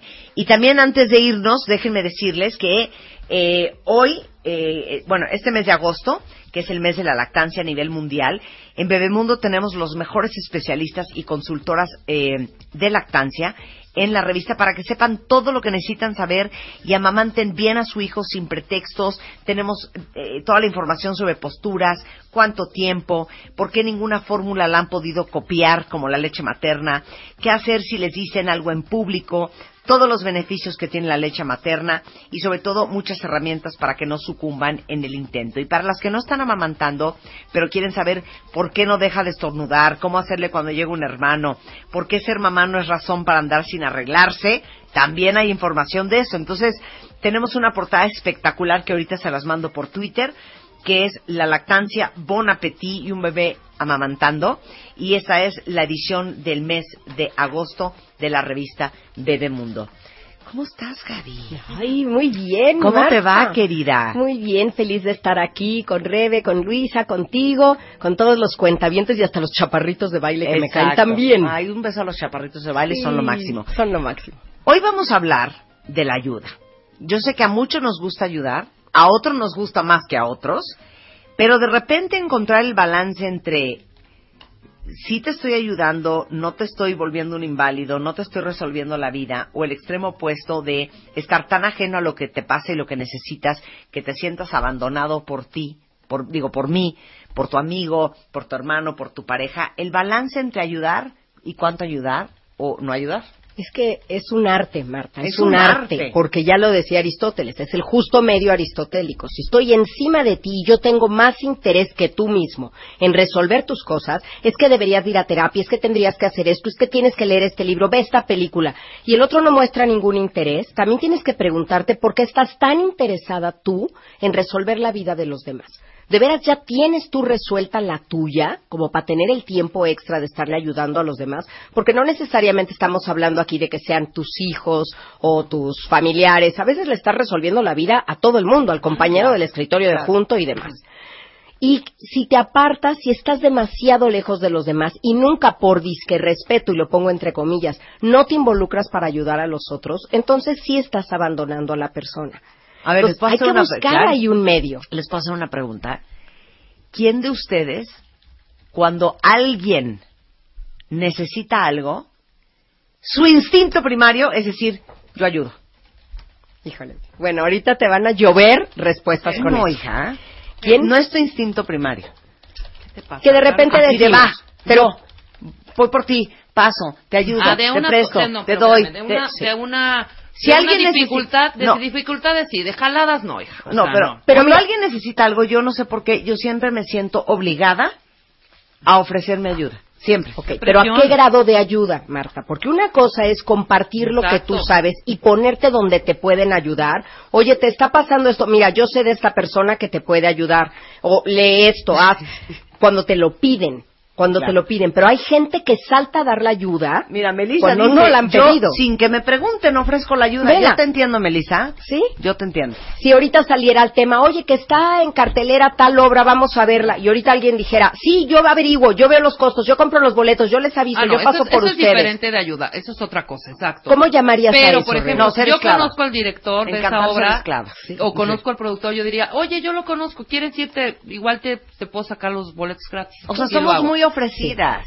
Sí, yo no, no Hay tanto, gente que no ofrece nada. No, tú no tanto. No. Yo sí soy muy ofrecida. Yo, yo estoy al pie del cañón cuando es una, una Cosa dificultad, seria. una cosa seria. Pero jaladitas de, ay, necesito unos sandwichitos, pero no tengo tiempo de... Güey, no. O sea, que todo mundo sus tiempos y sus momentos. Es que de ahí está chiquita la otra era yo así, yo creo que eso, eso fue lo que me hizo ser más prudente. Porque yo era la que levantaba la mano para todo. Para todo. Entonces, ahí estaba mi mamá recogiendo niñas que yo ya dije, no, mi mamá pasa por ti. Haciendo Aparte voluntariabas Claro a tu mamá. haciendo 30 sanduichitos para el colegio cada viernes, o sea, sí, Sí. era muy de levantar la mano. Sí, y ahí habría que ver qué necesidad cubrías tú con eso, con ser esta niña buena, con demostrarle a todos qué buena soy. ¿Qué hay detrás de eso? Tengo malas noticias. Mira, nada. dice No la Nada. no terminan de No decir para recibir algo. qué quieren cuando yo ya resolví o empecé a hacer algo para ayudar. La Riz, te entiendo perfecto. Abrazo Muy grupal, la sí. Abrazo grupal, mana, abrazo grupal. Claro, y en, en cada grupo es comodísimo para los demás que exista alguien que sea así, porque resuelve para todos. Pero el costo y el desgaste... mañana molletes. ¿Quién los hace? No, pues yo los traigo. Crit, Ahí crit. está. Fer dice, Marta, ocupo una pantalla 4K. ¿Puedes ayudarme? No te pases. Exactamente. Ahí encontramos el que abusa de esa ayuda, pero también, y es mucho el tema de hoy, el que por más que tú hagas, te esfuerces, busques todo, nada más no quieres ser ayudado. En duelos esto es muy común, Marta, porque siempre hay alguien en la familia que dice, no, no, no, a mí déjenme con mi dolor. Claro. Ustedes vayan a la tanatóloga, ustedes vayan al curso, lean el libro. A mí déjenme, a mí déjenme, yo estoy bien. Cuando a todas luces no está bien. Claro. En una familia, cuando alguien no está trabajando para elaborar su duelo, se vuelve como un hoyo negro y succiona a todos los demás eventualmente. Es responsabilidad de cada quien de trabajar su duelo. Ahora, ¿por qué no te dejas ayudar? A ver, el otro lado, ¿por qué creen que hay personas que no se dejan ayudar? Así como hay los ayudadores profesionales, ¿por qué hay otros que nada más no reciben y se bloquean a toda ayuda posible? ¿Qué será? ¿Ego? ¿Ego? ¿El yo lo puedo todo? Híjole, esto me parece un, un horror. ¿Mezquindad? o sea, Puede ser, o sea Marta, que si yo ser, estamos- acepto un favor de ti, te voy a deber un favor y no te lo voy a hacer. Exactamente. Mezquindad. A ver, otra idea. Es muy bueno ese punto. Ese es un muy buen Ese es punto, muy ¿eh? buen punto. O porque eh, No quiero ser ayudado. ¿Qué no, porque no, porque si permito que me ayudes, te muestro a ti mi vulnerabilidad y eso me pone en un gran riesgo. Eso Puede ser, puede ser. Me caigo del pedestal de soy mezquindad. Sí, la perfecto. mezquindad. Es que hay, que ahondar en es eso. Igual, yo tengo un- grabadísimo una experiencia, rápido se las cuento, en la universidad. Yo me acuerdo que tenía una amiga que casi diario la llevaba yo a su casa, de regreso, ¿no? Casi diario. Casi. No llevaba coche yo a veces, y yo no tenía coche propio, me lo prestaban, me lo prestaban mis, mis papás. Y ella sí, pero ella a veces no llevaba y yo la llevaba casi. Y un día que yo no llevé coche y que yo le dije, oye, ¿me puedes llevar a mi casa? Y me dijo, no. No es cierto. Al principio sentí así como de, "Ah, ¿te cae que no? Le digo, neta, y me dice, no, no, no, no, hoy, hoy no, no, no puedo. O X, alguna. Yo tuviera lo que tuviera, la llevaba. Aparte, no teníamos nada que hacer más que tareas, ¿eh? En la universidad, los primeros semestres. Entonces, cuando me dice que no, al principio me saqué de onda y después dije, claro, yo soy así, ella no tiene la culpa. Ella me dijo no porque no podía, por la razón Sí. que fuera. Sí. No había garantía de reciprocidad. Exactamente, Pero, exactamente. pero mira qué interesante. Aquí dice Patty. eh, no, yo a veces no acepto ayuda. Esto lo dice Cat the Cat. Porque viene con deuda moral. Se sienten con derecho a luego juzgarte o reclamarte. Alguien más dice, la Riz. Me cuesta mucho recibir ayuda porque me hace sentir incómoda, inútil y poco eficiente. Ah, qué fuerte.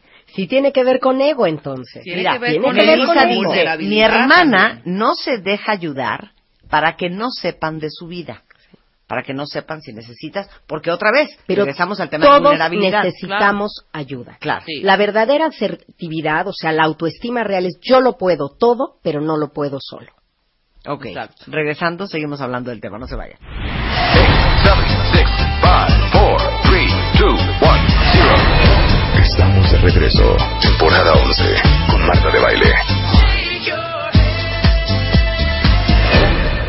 Continuamos. 12.33 de la tarde en W Radio. Estamos hablando con Gaby Pérez Islas, que es tanatóloga, sobre el arte de ayudar. Porque así como hay varios cuentavientes que confiesan que no les gusta pedir ayuda por ego, porque sienten que no lo merecen, porque se sienten frágiles, ineficientes y vulnerables, hay otros que ayudamos aun cuando ni siquiera nadie nos ha pedido ayuda. Claro. Yo ahí sacaría como que dividiría a los ayudadores profesionales en tres grandes grupos. Unos que usan eso como una táctica para ser necesitados y que no los abandones, que los necesites, es su estrategia. Otros que tienen una necesidad muy grande de probar qué buenos son, y eso seguramente tiene que ver con sus raíces y su familia de origen. Y otro que son gente de verdad buena con un genuino interés de ayudar a otros. Ayudar es perfecto siempre y cuando no ayudes a otro por encima de ti.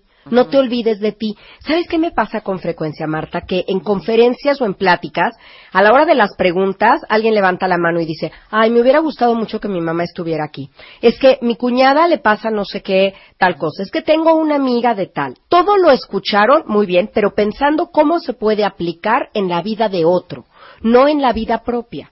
Y es importantísimo que tú absorbas lo que oyes en una conferencia, en un podcast, lees en un libro, todo. Primero haz lo tuyo, incorpóralo a tu ser, tú crece con eso y de ahí tú vas a poder compartirle a los demás. Los demás se van a acercar a pedir ayuda. La ayuda se ofrece, pero no se impone. Entonces también tienes que esperar a que el otro tenga una iniciativa de, de pedírtela. Sí existe ayuda desinteresada y existe, como decíamos, la- el que busca ayuda esperando un beneficio. Exacto. Hay esa- esos dos estilos, ¿no? Ahora, ¿qué pasa con estas personas que decía Rebeca, eh, estábamos comentando eh, también por los tweets, que te llevan la cuenta para después cobrarte, Cobrarte el, el favor? Que esto Claro. es muy común. Ya decían por ahí, un favor te mata más rápido que una bala. Y esto en política me entenderán muy bien a qué me refiero, porque son cosas que se cobran muy caro, el que te ayude, el que te pide un favor y todo. Pero no sienten que hoy en día ya también la sociedad nos hemos vuelto demasiado herméticos como para tomarnos el tiempo de hacerle un favor a alguien que nada nos cuesta. O sea, si alguien está sin chamba, de veras es terrible para ti circular su currículum entre tus conocidos. Y la gente ya no lo hace. Yo me he dado cuenta que la gente no recibe ayuda cuando está sin trabajo de su círculo más cercano, ¿eh? Y se decepcionan y, y, pues, les afecta muchísimo, pero más bien ya no deben de esperarla. ¿Qué nos pasa que no podemos ayudar? Llevarle, entregarle algo a alguien que nos pidieron, hacer un favor, llevar a alguien a su casa. Te desencanta un poco hacerlo porque luego el otro abusa. Como este caso tuyo donde no hubo reciprocidad. Yo viví un caso similar que diario dejaba a la mamá de un compañerito de mi hijo porque realmente me quedaba de paso y no me costaba nada. Hasta que un día que la dejé me dijo, me esperas tantito, voy a subir por unas cosas. Me dejó diez minutos ahí esperándola abajo, bajó y ni siquiera me dijo, discúlpame. Claro, o sea, ya hacía uso de mi Ya era tiempo. como deber. Eso es lo que pasa, Rebe, que lo que al principio es qué buena onda, Rebe, que me lleva, después es tu obligación y Claro. después casi te lo exigen. ¿Cómo de que no? Me vas a llevar. Claro, claro. A ver, y déjame regresar, Marta, que, que me importa mucho este otro grupo del que hablábamos. ¿Por qué no dejan que los ayudes? ¿Por qué no quieren recibir ayuda? Y decíamos ahí que podía haber un tema de mezquindad, podía haber un tema de ego, y también hay un tema de yo quiero seguir mal. Cuando estás mal, tienes ganancias secundarias. Esas ganancias secundarias, la persona que las está teniendo a lo mejor no lo ve automáticamente, pero ahí están esas ganancias y por algo quiere seguir mal. Tal vez porque todo el mundo está pendiente de él, porque diario le están hablando cómo estás, porque diario yo paso por ti, yo te llevo, yo te recojo, porque ve el interés, todo el mundo le regala cosas. Entonces, como que a lo mejor ahorita estoy mejor que antes, me quiero quedar mal. Y otro factor que no dijimos, ¿qué tal la culpa? La culpa, el yo me siento culpable y por eso no merezco estar mejor. Y por eso ¡Qué fuerte! es que, Marta, a veces es muy claro. ¿Sabes quiénes tienen esto? Y lo voy a decir con todo respeto porque es un gremio que amo, los médicos. Los médicos son pacientes tanatológicos muy difíciles. No van a terapia. Rara vez, yo creo que a lo largo de, de mi carrera de 18 años, yo creo que habré tenido cinco médicos como pacientes. A ellos les pesa mucho cuando un paciente muere. Imagínense cuando ese paciente a lo mejor también es un familiar de ellos. Ellos sienten que debían de haber hecho más o podían haber hecho más, lo cual es, es un pensamiento mágico porque hicieron lo mejor que pudieron. Pero hay algo en el fondo de yo no merezco esa ayuda porque yo debí de haber hecho más. Y la culpa que sienten los hunde en conductas muy destructivas, en silencio, en enojo, en mucha amargura. La ayuda es lo que hace comunidad. Esto que, que dice Marta siempre de abrazo grupal y que Abrazo les encanta. grupal. ¿A poco no es importantísimo de repente recibir un abrazo grupal? Eso es ayuda. Eso es ayuda. ¿Cómo ven ustedes ¿Cómo ayudamos a alguien que no quiere ser ayudado? No hay forma. Ya lo, ya lo entendiste, te ha pasado en la vida que lo intentaste, lo intentaste, Bueno. ¿hasta qué punto? Y lo peor es que se vuelve súper frustrante para quien está ayudando. Sí. Sí, porque no hay avance, no hay... Porque claro. no hay avance, porque no te obedecen. No te obedecen. ¿no? Ya sabes. Claro. ¿Y qué debes de hacer en ese caso entonces? Cuando Soltar. tú ya soltar. Ah, qué claro. palabra más hermosa. Soltar porque no puedes rescatar a quien no quiere ser ayudado. Y eh, una cosa es que seamos ayudadores profesionales y otra rescatistas, ¿eh? Porque a veces un, un salvavidas profesional tiene que noquear a la persona que está en el agua para poderla sacar de ahí, porque en su desesperación y agobio puede hundir al salvavidas. Entonces le tiene que dar una trompada para desconectarlo y entonces ya te puedo ayudar. Y en la vida afuera del agua, nosotros a veces queremos hacer eso. Queremos casi casi golpear a alguien. Yo he visto casos de yo te llevo a terapia, yo te la pago, yo te espero afuera. Les digo, no hagan eso, porque eso no funciona. Cuando el alumno está listo, el maestro aparece. Tú tienes que decirle, mira, yo lo que veo es esto. Lo que yo siento habla de ti. No empiecen con, tú estás mal, tú deberías ir a terapia, a ti te hace falta eso. Ese dedito que señala a los demás, guárdenselo, porque acuérdense que hay uno señalando y tres que te señalan a ti. No trates de rescatar al otro como si en eso a ti te fuera la vida, como que sea tu misión de vida el rescate del otro. Ve tu vida, pasa los reflectores que tienes puestos en los demás, pásalos a tu vida, porque a lo mejor es un pretexto, el ver la vida de los demás Para no es un hacerte pretexto. cargo de la tuya. Ándale pues, para no hacerte cargo de la tuya. No, es que a veces también le piensas, dices, ay, no, o sea, ahorita echarme un choro que hasta a mí me aburre, ¿no? Porque estoy mal en cierta, en cierta área de mi vida. E irla a platicar para que luego me choren y me, y me, y me, y me regañen, pues también te lo guardas, ¿no? De alguna manera no acudes a esa ayuda, pues. Fíjate. Muchas veces ese pedir Eso. ayuda es, nada más escúchame. Únicamente. No me juzgues, no me digas absolutamente nada, solo escúchame y platicamos. Y a la hora que yo hablo, que es el principio de cualquier terapia, se van acomodando las cosas como si fuera este jueguito de Tetris, que van cayendo cubitos de colores, y de repente se acomoda uno y ¡clim! te cae la línea completa. Claro. Eso es lo que ha- hacemos al hablar, tomamos perspectiva. Ahorita dijiste una palabra que es muy mexicana y me encanta la de choro, ¿no? Y los choros son mareadores y no sirven de nada. O sea, si tú empiezas a leccionar a alguien y mira lo que tú deberías de hacer y piensa, las vidas de los demás Pero ¿qué no son cuando te dicen, porque todo lo estás haciendo mal? Claro. Híjole, qué Uy. fuerte. No, no, no, eh, ¿cómo te diré? Las vidas no son carros averiados. No puedes decir, componle aquí, arréglale aquí, muévele aquí, porque así no, así no funciona. Es, tú escuchas la vida del otro con un infinito respeto, pero desde tu perspectiva de fuera del ojo del huracán, le dices lo que tú crees que podría servirle. Pero siempre funciona más cuando ya lo hiciste tú, cuando hay congruencia, Marta. O sea, si alguien se acerca y te pregunta, oye, ¿quién es tu nutriólogo? Te veo súper delgada, súper bien. Entonces le, le das el dato. Pero no andas Sí. por ahí repartiendo tarjetas del nutriólogo cuando nadie te las ha pedido. o sea, eso es lo que hay que hacer. Cuando alguien te ve bien, oye, ¿cómo hiciste? ¿Cómo elaboraste tu duelo? Por, te veo bien, te veo más centrado, todo. Ah, bueno, entonces ya te digo qué estoy haciendo. Mira, dice aquí Caro, una amiga mía se enoja y se pone furiosa cuando no hacemos lo que ella cree que tenemos que hacer. Y entonces, ¿sabes qué? Ya no le platicamos nada. No, pues Claro. no. No, ese es un punto súper importante. No imponer la ayuda, no ofenderte si no la aceptan y primero ayudarte tú.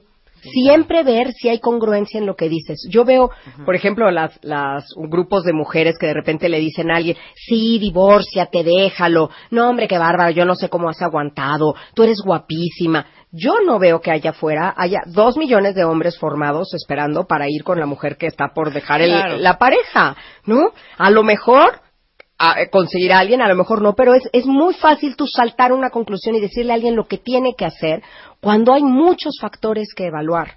Claro. Y yo sí quisiera invitar a la gente, Marta, a que reciban ayuda, a que se abran un poquito a recibir ayuda, tal vez no de quien no admiran, porque eso es difícil. Cuando alguien viene a decirte cosas, te dan ganas de decir, a ver, tú mira tu vida. Sí, a claro, ver, tú no ve vas cómo a buscarte estás. otra más madreada que tú, o sea, No me vengas a, claro, a a chorear a decir mí. eso. Ajá. Pero cuando es alguien que tú respetas, que tú admiras, que tú le ves congruencia en su persona, Claro. acepta ayuda. Oye, Gatito hace una muy buena pregunta. ¿Cómo puedes saber que alguien necesita o quiere tu ayuda si su carácter es muy introvertido. Mi mamá tiene una frase divina, el que no llora no mama. Ok. Ok. ¿No? Mira. Si no lloras no te van a dar chichi. Claro. Es que tienes, el que no alza la voz, no levanta la mano, el mundo no se entera de esto. Pero si tú conoces a la persona y sabes que es muy introvertido y de veras lo quieres y eres de su círculo más cercano, puedes ir un pasito más allá de decir, yo sé que no me lo has pedido, yo sé que a lo mejor te cuesta trabajo pedírmelo, pero mira, yo veo esto, esto, esto. Tú debes de ser un espejo en el que le puedas reflejar a la persona lo que tú estás viendo desde tu punto. Te veo que no comes, te veo que estás muy delgada, te veo que estás, de repente te vas, estamos en la plática y no te concentras. Eso es lo que yo veo. ¿Cómo me hace sentir a mí lo que yo veo? Y eso me lleva a creer que tú puedas necesitar ayuda. Pero de eso, imagínate a, no sé, mandarle a alguien de repente, oye, lee este artículo porque te va a servir porque lo necesitas. Es hasta agresivo cuando la otra persona no ha pedido ayuda. Entonces tienes que ser muy diplomático. Una manera, por ejemplo, Marta, y que yo creo que tiene una función maravillosa, son los podcasts. Cuando tú estás oyendo y oyes un especialista que te gustó y un tema que sientes que le puede servir a alguien, pues lo bajas y dices, lo pones en tus redes, ¿no? Fulanita, escucha, esto te va a servir. O sea, es demasiado invasivo. Lo pones, lo compartes, escucha este programa, me encantó, este es el programa que yo sigo escúchenlo, les va a servir. O quiero que me conozcan más sabiendo qué me gusta a mí a través de lo que escucho. Pero pásenlo, tampoco se queden con esas ganas de ayudar, pero busquen la manera de ser con mucho más tacto, mucho más delicados, para llegar a dar esta ayuda y no imponerla. Y desde luego no ofenderte y enojarte, porque como dice la, la cuenta pues bueno, luego ya no le cuentas nada. Tú no puedes regir la vida de los demás.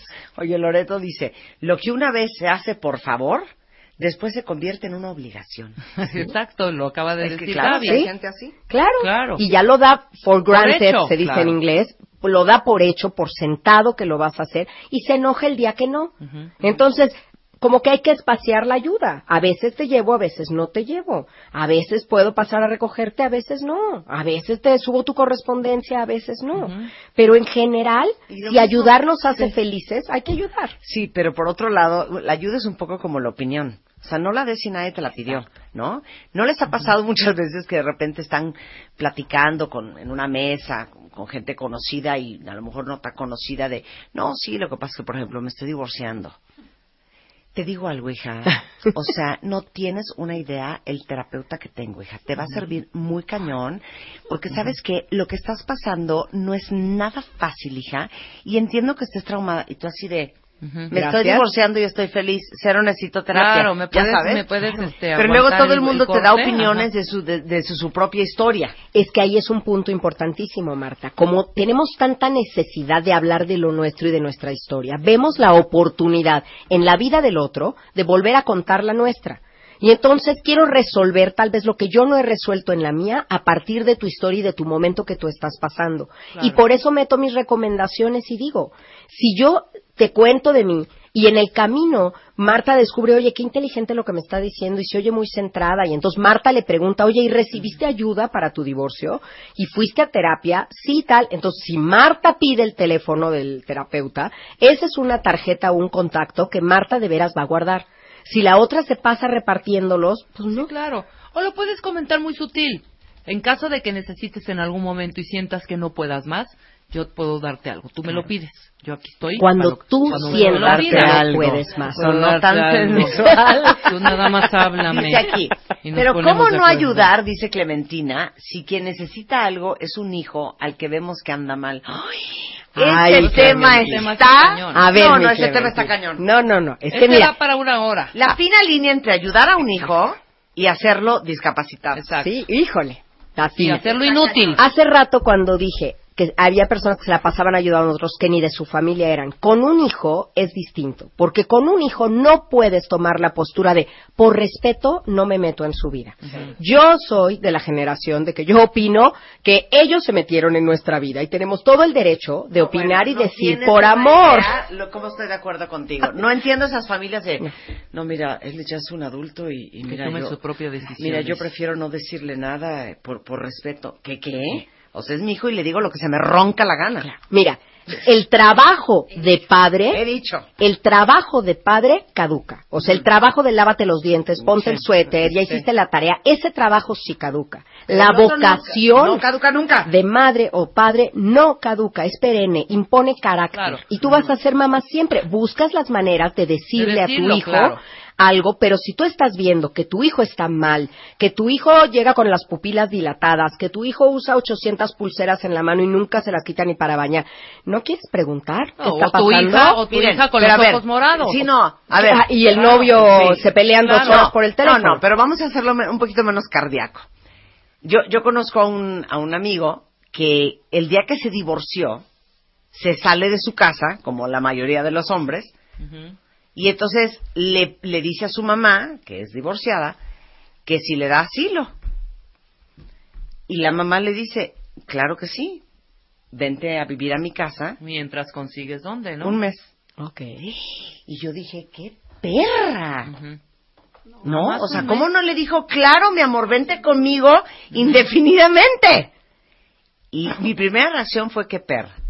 Y luego pensé, ¿cuántas historias no conocemos que se fueron a vivir con la mamá? Y Santos ladregones instalados, ya con las blusas lavadas y planchadas, les hacen el súper, les pagan la renta y hay instaladotes. Hay pájaros. ¿De quién, quiere, ¿De quién crees que va a ser la herencia de esa casa cuando se muera la mamá? Hay pájaros Ese. que no vuelan Ya hasta que les Además- cortas la rama. Exacto. Y si tú realmente ¿Cómo amas saber a un hijo, cuándo cortar la rama? No, bueno, si aquí, por ejemplo, también hay que saber el motivo, ¿no? ¿Qué pasó, hijo, en tu relación? Claro, esta es tu casa y siempre será Sí, tu casa y tu claro. refugio temporal, Sí. pero tú ya eres un hombre y tienes que hacerte cargo.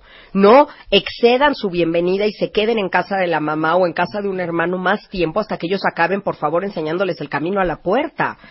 Ya eres un adulto. Esa- eso es muy importante. Tú siempre vas a ayudar a un hijo, pero de la manera que él necesite ser ayudado. Y requiere un gran trabajo como padre buscar, no de la manera que tú quieres ayudar. Porque a veces tú como papá crees que sabes cómo se deben de hacer las cosas, pero él no necesita ese tipo de ayuda. No vas a ir a hablar con su jefe, oiga, no, No. me lo trate así. Nuevamente, ¿cómo saber hasta dónde es una echarle la manita a mi hijo y hasta dónde es le acabo de echar una rama entera? Y lo rama estoy de la cual no se va a bajar nunca. Mira, ¿Cuántos de ustedes no tienen hermanos inhabilitados por su mamá o por su papá? Claro. Sí. Becados de casa. Becados en este, todo. comida, lavandería. becados. Ay, no. Sí. No, es una fina línea, como tú bien dices, pero ¿dónde, dónde sé dónde está la diferencia? Cuando yo veo, una, que mi hijo está feliz, pero dos, que está siendo productivo y que está siendo la mejor versión de sí mismo. Claro. Porque puede ser muy engolosinante para una madre o un padre tener siempre a un hijo en casa, pero si sabes que él tiene potencial para más, hay que saber y dejarlos ir. Claro. Aquí voy a aprovechar a hacer un, un comercial de mis Tanato Tips. Eh, ya van a ser casi 50 cápsulas que subo al canal de YouTube Muy de bien. Gaby Tanatóloga. Y justo el de esta semana es el Tanatotip del nido vacío. Y la semana pasada hablé sobre cuando los hijos crecen. Cómo hay que ir como padre y soltando para seguirles brindando ayuda y cobijo, pero no con esta sobreprotección que los inhabilite totalmente, ¿no? Entonces, métanse ahí a, a YouTube a ver los, Oye. Gaby dice aquí una cuenta ¿Cómo le haces para con mucha elegancia, modo y maña, decirle a alguien que insiste en ayudarte que neta, please no? Ah, eso está padrísimo, eso me gusta. no. Porque si tú abres la puerta, hay gente que se mete hasta la cocina. Puedes abrir, No, dejarla Mónica, hay gente que te tira la puerta a putazos. Perdón, Claro, se mete a- perdón, perdón, perdón, gobernación. A Patadas, ese grado patadas, llegan. A patadas, a patadas, a patadas. A ese grado llegan. Entonces, tú tienes que tener la puerta bien cerrada. ¿Qué es eso? Ten un control sobre qué cuentas de tu vida y qué no. Porque a veces lo que tú platicas de tu vida es una invitación a que los demás se metan en ella. Entonces, sé muy prudente, muy privada en lo que no quieras. Y cuando cuentes algo, cierra con esta frase, puede ser, y ya me estoy haciendo cargo, ya estoy tomando cartas en el asunto, ya me estoy atendiendo. Alguna cosa que sea tu frase de cierre para no darle pie a todos estos rescatadores que se lancen al, al rescate. Sí, al ruedo. Bueno, Gaby tiene tres invitados. extraordinarios libros que son ¿Cómo curar un corazón roto? Elige no tener miedo, que por cierto, este 18 de agosto vuelve a estar a la venta, sale la reimpresión en todas las librerías, búsquenlo, ahora sale en formato bucket, y Viajar por la Vida, el libro que ha acompañado este verano a muchísimos, donde tú me hiciste favor de hacer el prólogo, y ya estamos cocinando el cuarto, mi Marta. Muy bien. ya aquí será la primicia después, pero ya se está cocinando. Para contactar y leer y, y enterarse de todo lo que hace Gaby, eh, está en gabitanatóloga.com.mx, Gaby Tanatóloga en Twitter o Gaby Pérez Tanatóloga en eh, Facebook y el YouTube que es Gaby Tanatóloga con más de 50 videos de ayuda. Aquí estamos. De Son mucha ayuda. capsulitas que son como esa medicina a gotas, a cuentagotas para ir sanando un duelo. Muchas gracias. Gaby. Gracias Un a ustedes, los acá. quiero. Ahí estuvo cuentavientes. Eh, antes de irnos, por si están en la vacación y no tienen, ya no saben qué inventar hacer, eh, ¿saben dónde hay una pista de hielo? En el centro comercial Paseo Interlomas y aparte tienen juegos extremos y juegos interactivos. Pueden comer ahí con sus hijos, tienen más de 40 opciones de restaurantes, tienen hasta bares, tiene cine, eh, están las departamentales por si también ocupan comprar como el Palacio de Hierro, Sears, Liverpool y muchas otras marcas. Tiene un parque abierto llamado High Park, súper moderno. Y Paseo Interlomas, que lo hemos estado promoviendo mucho, está eh, en Whisky Lucan, frente al Hospital Ángeles de las Lomas, aquí en el DF, a 10 minutos de Santa Fe, de Tecamachalco, de Bosques de las Lomas. Si visitan la página web de paseointerlomas.mx, ahí van a ver la dirección para llegar, o lo pueden encontrar en Facebook, en Paseo Interlomas DF, o en Paseo Inter en Twitter por si tienen alguna pregunta de si tienen alguna tienda que ustedes anden particularmente buscando. Ahí está toda la información. Nosotros de regreso mañana en punto de las 10 de la mañana. No se vayan mucho más que escuchar el resto de la tarde en W Radio.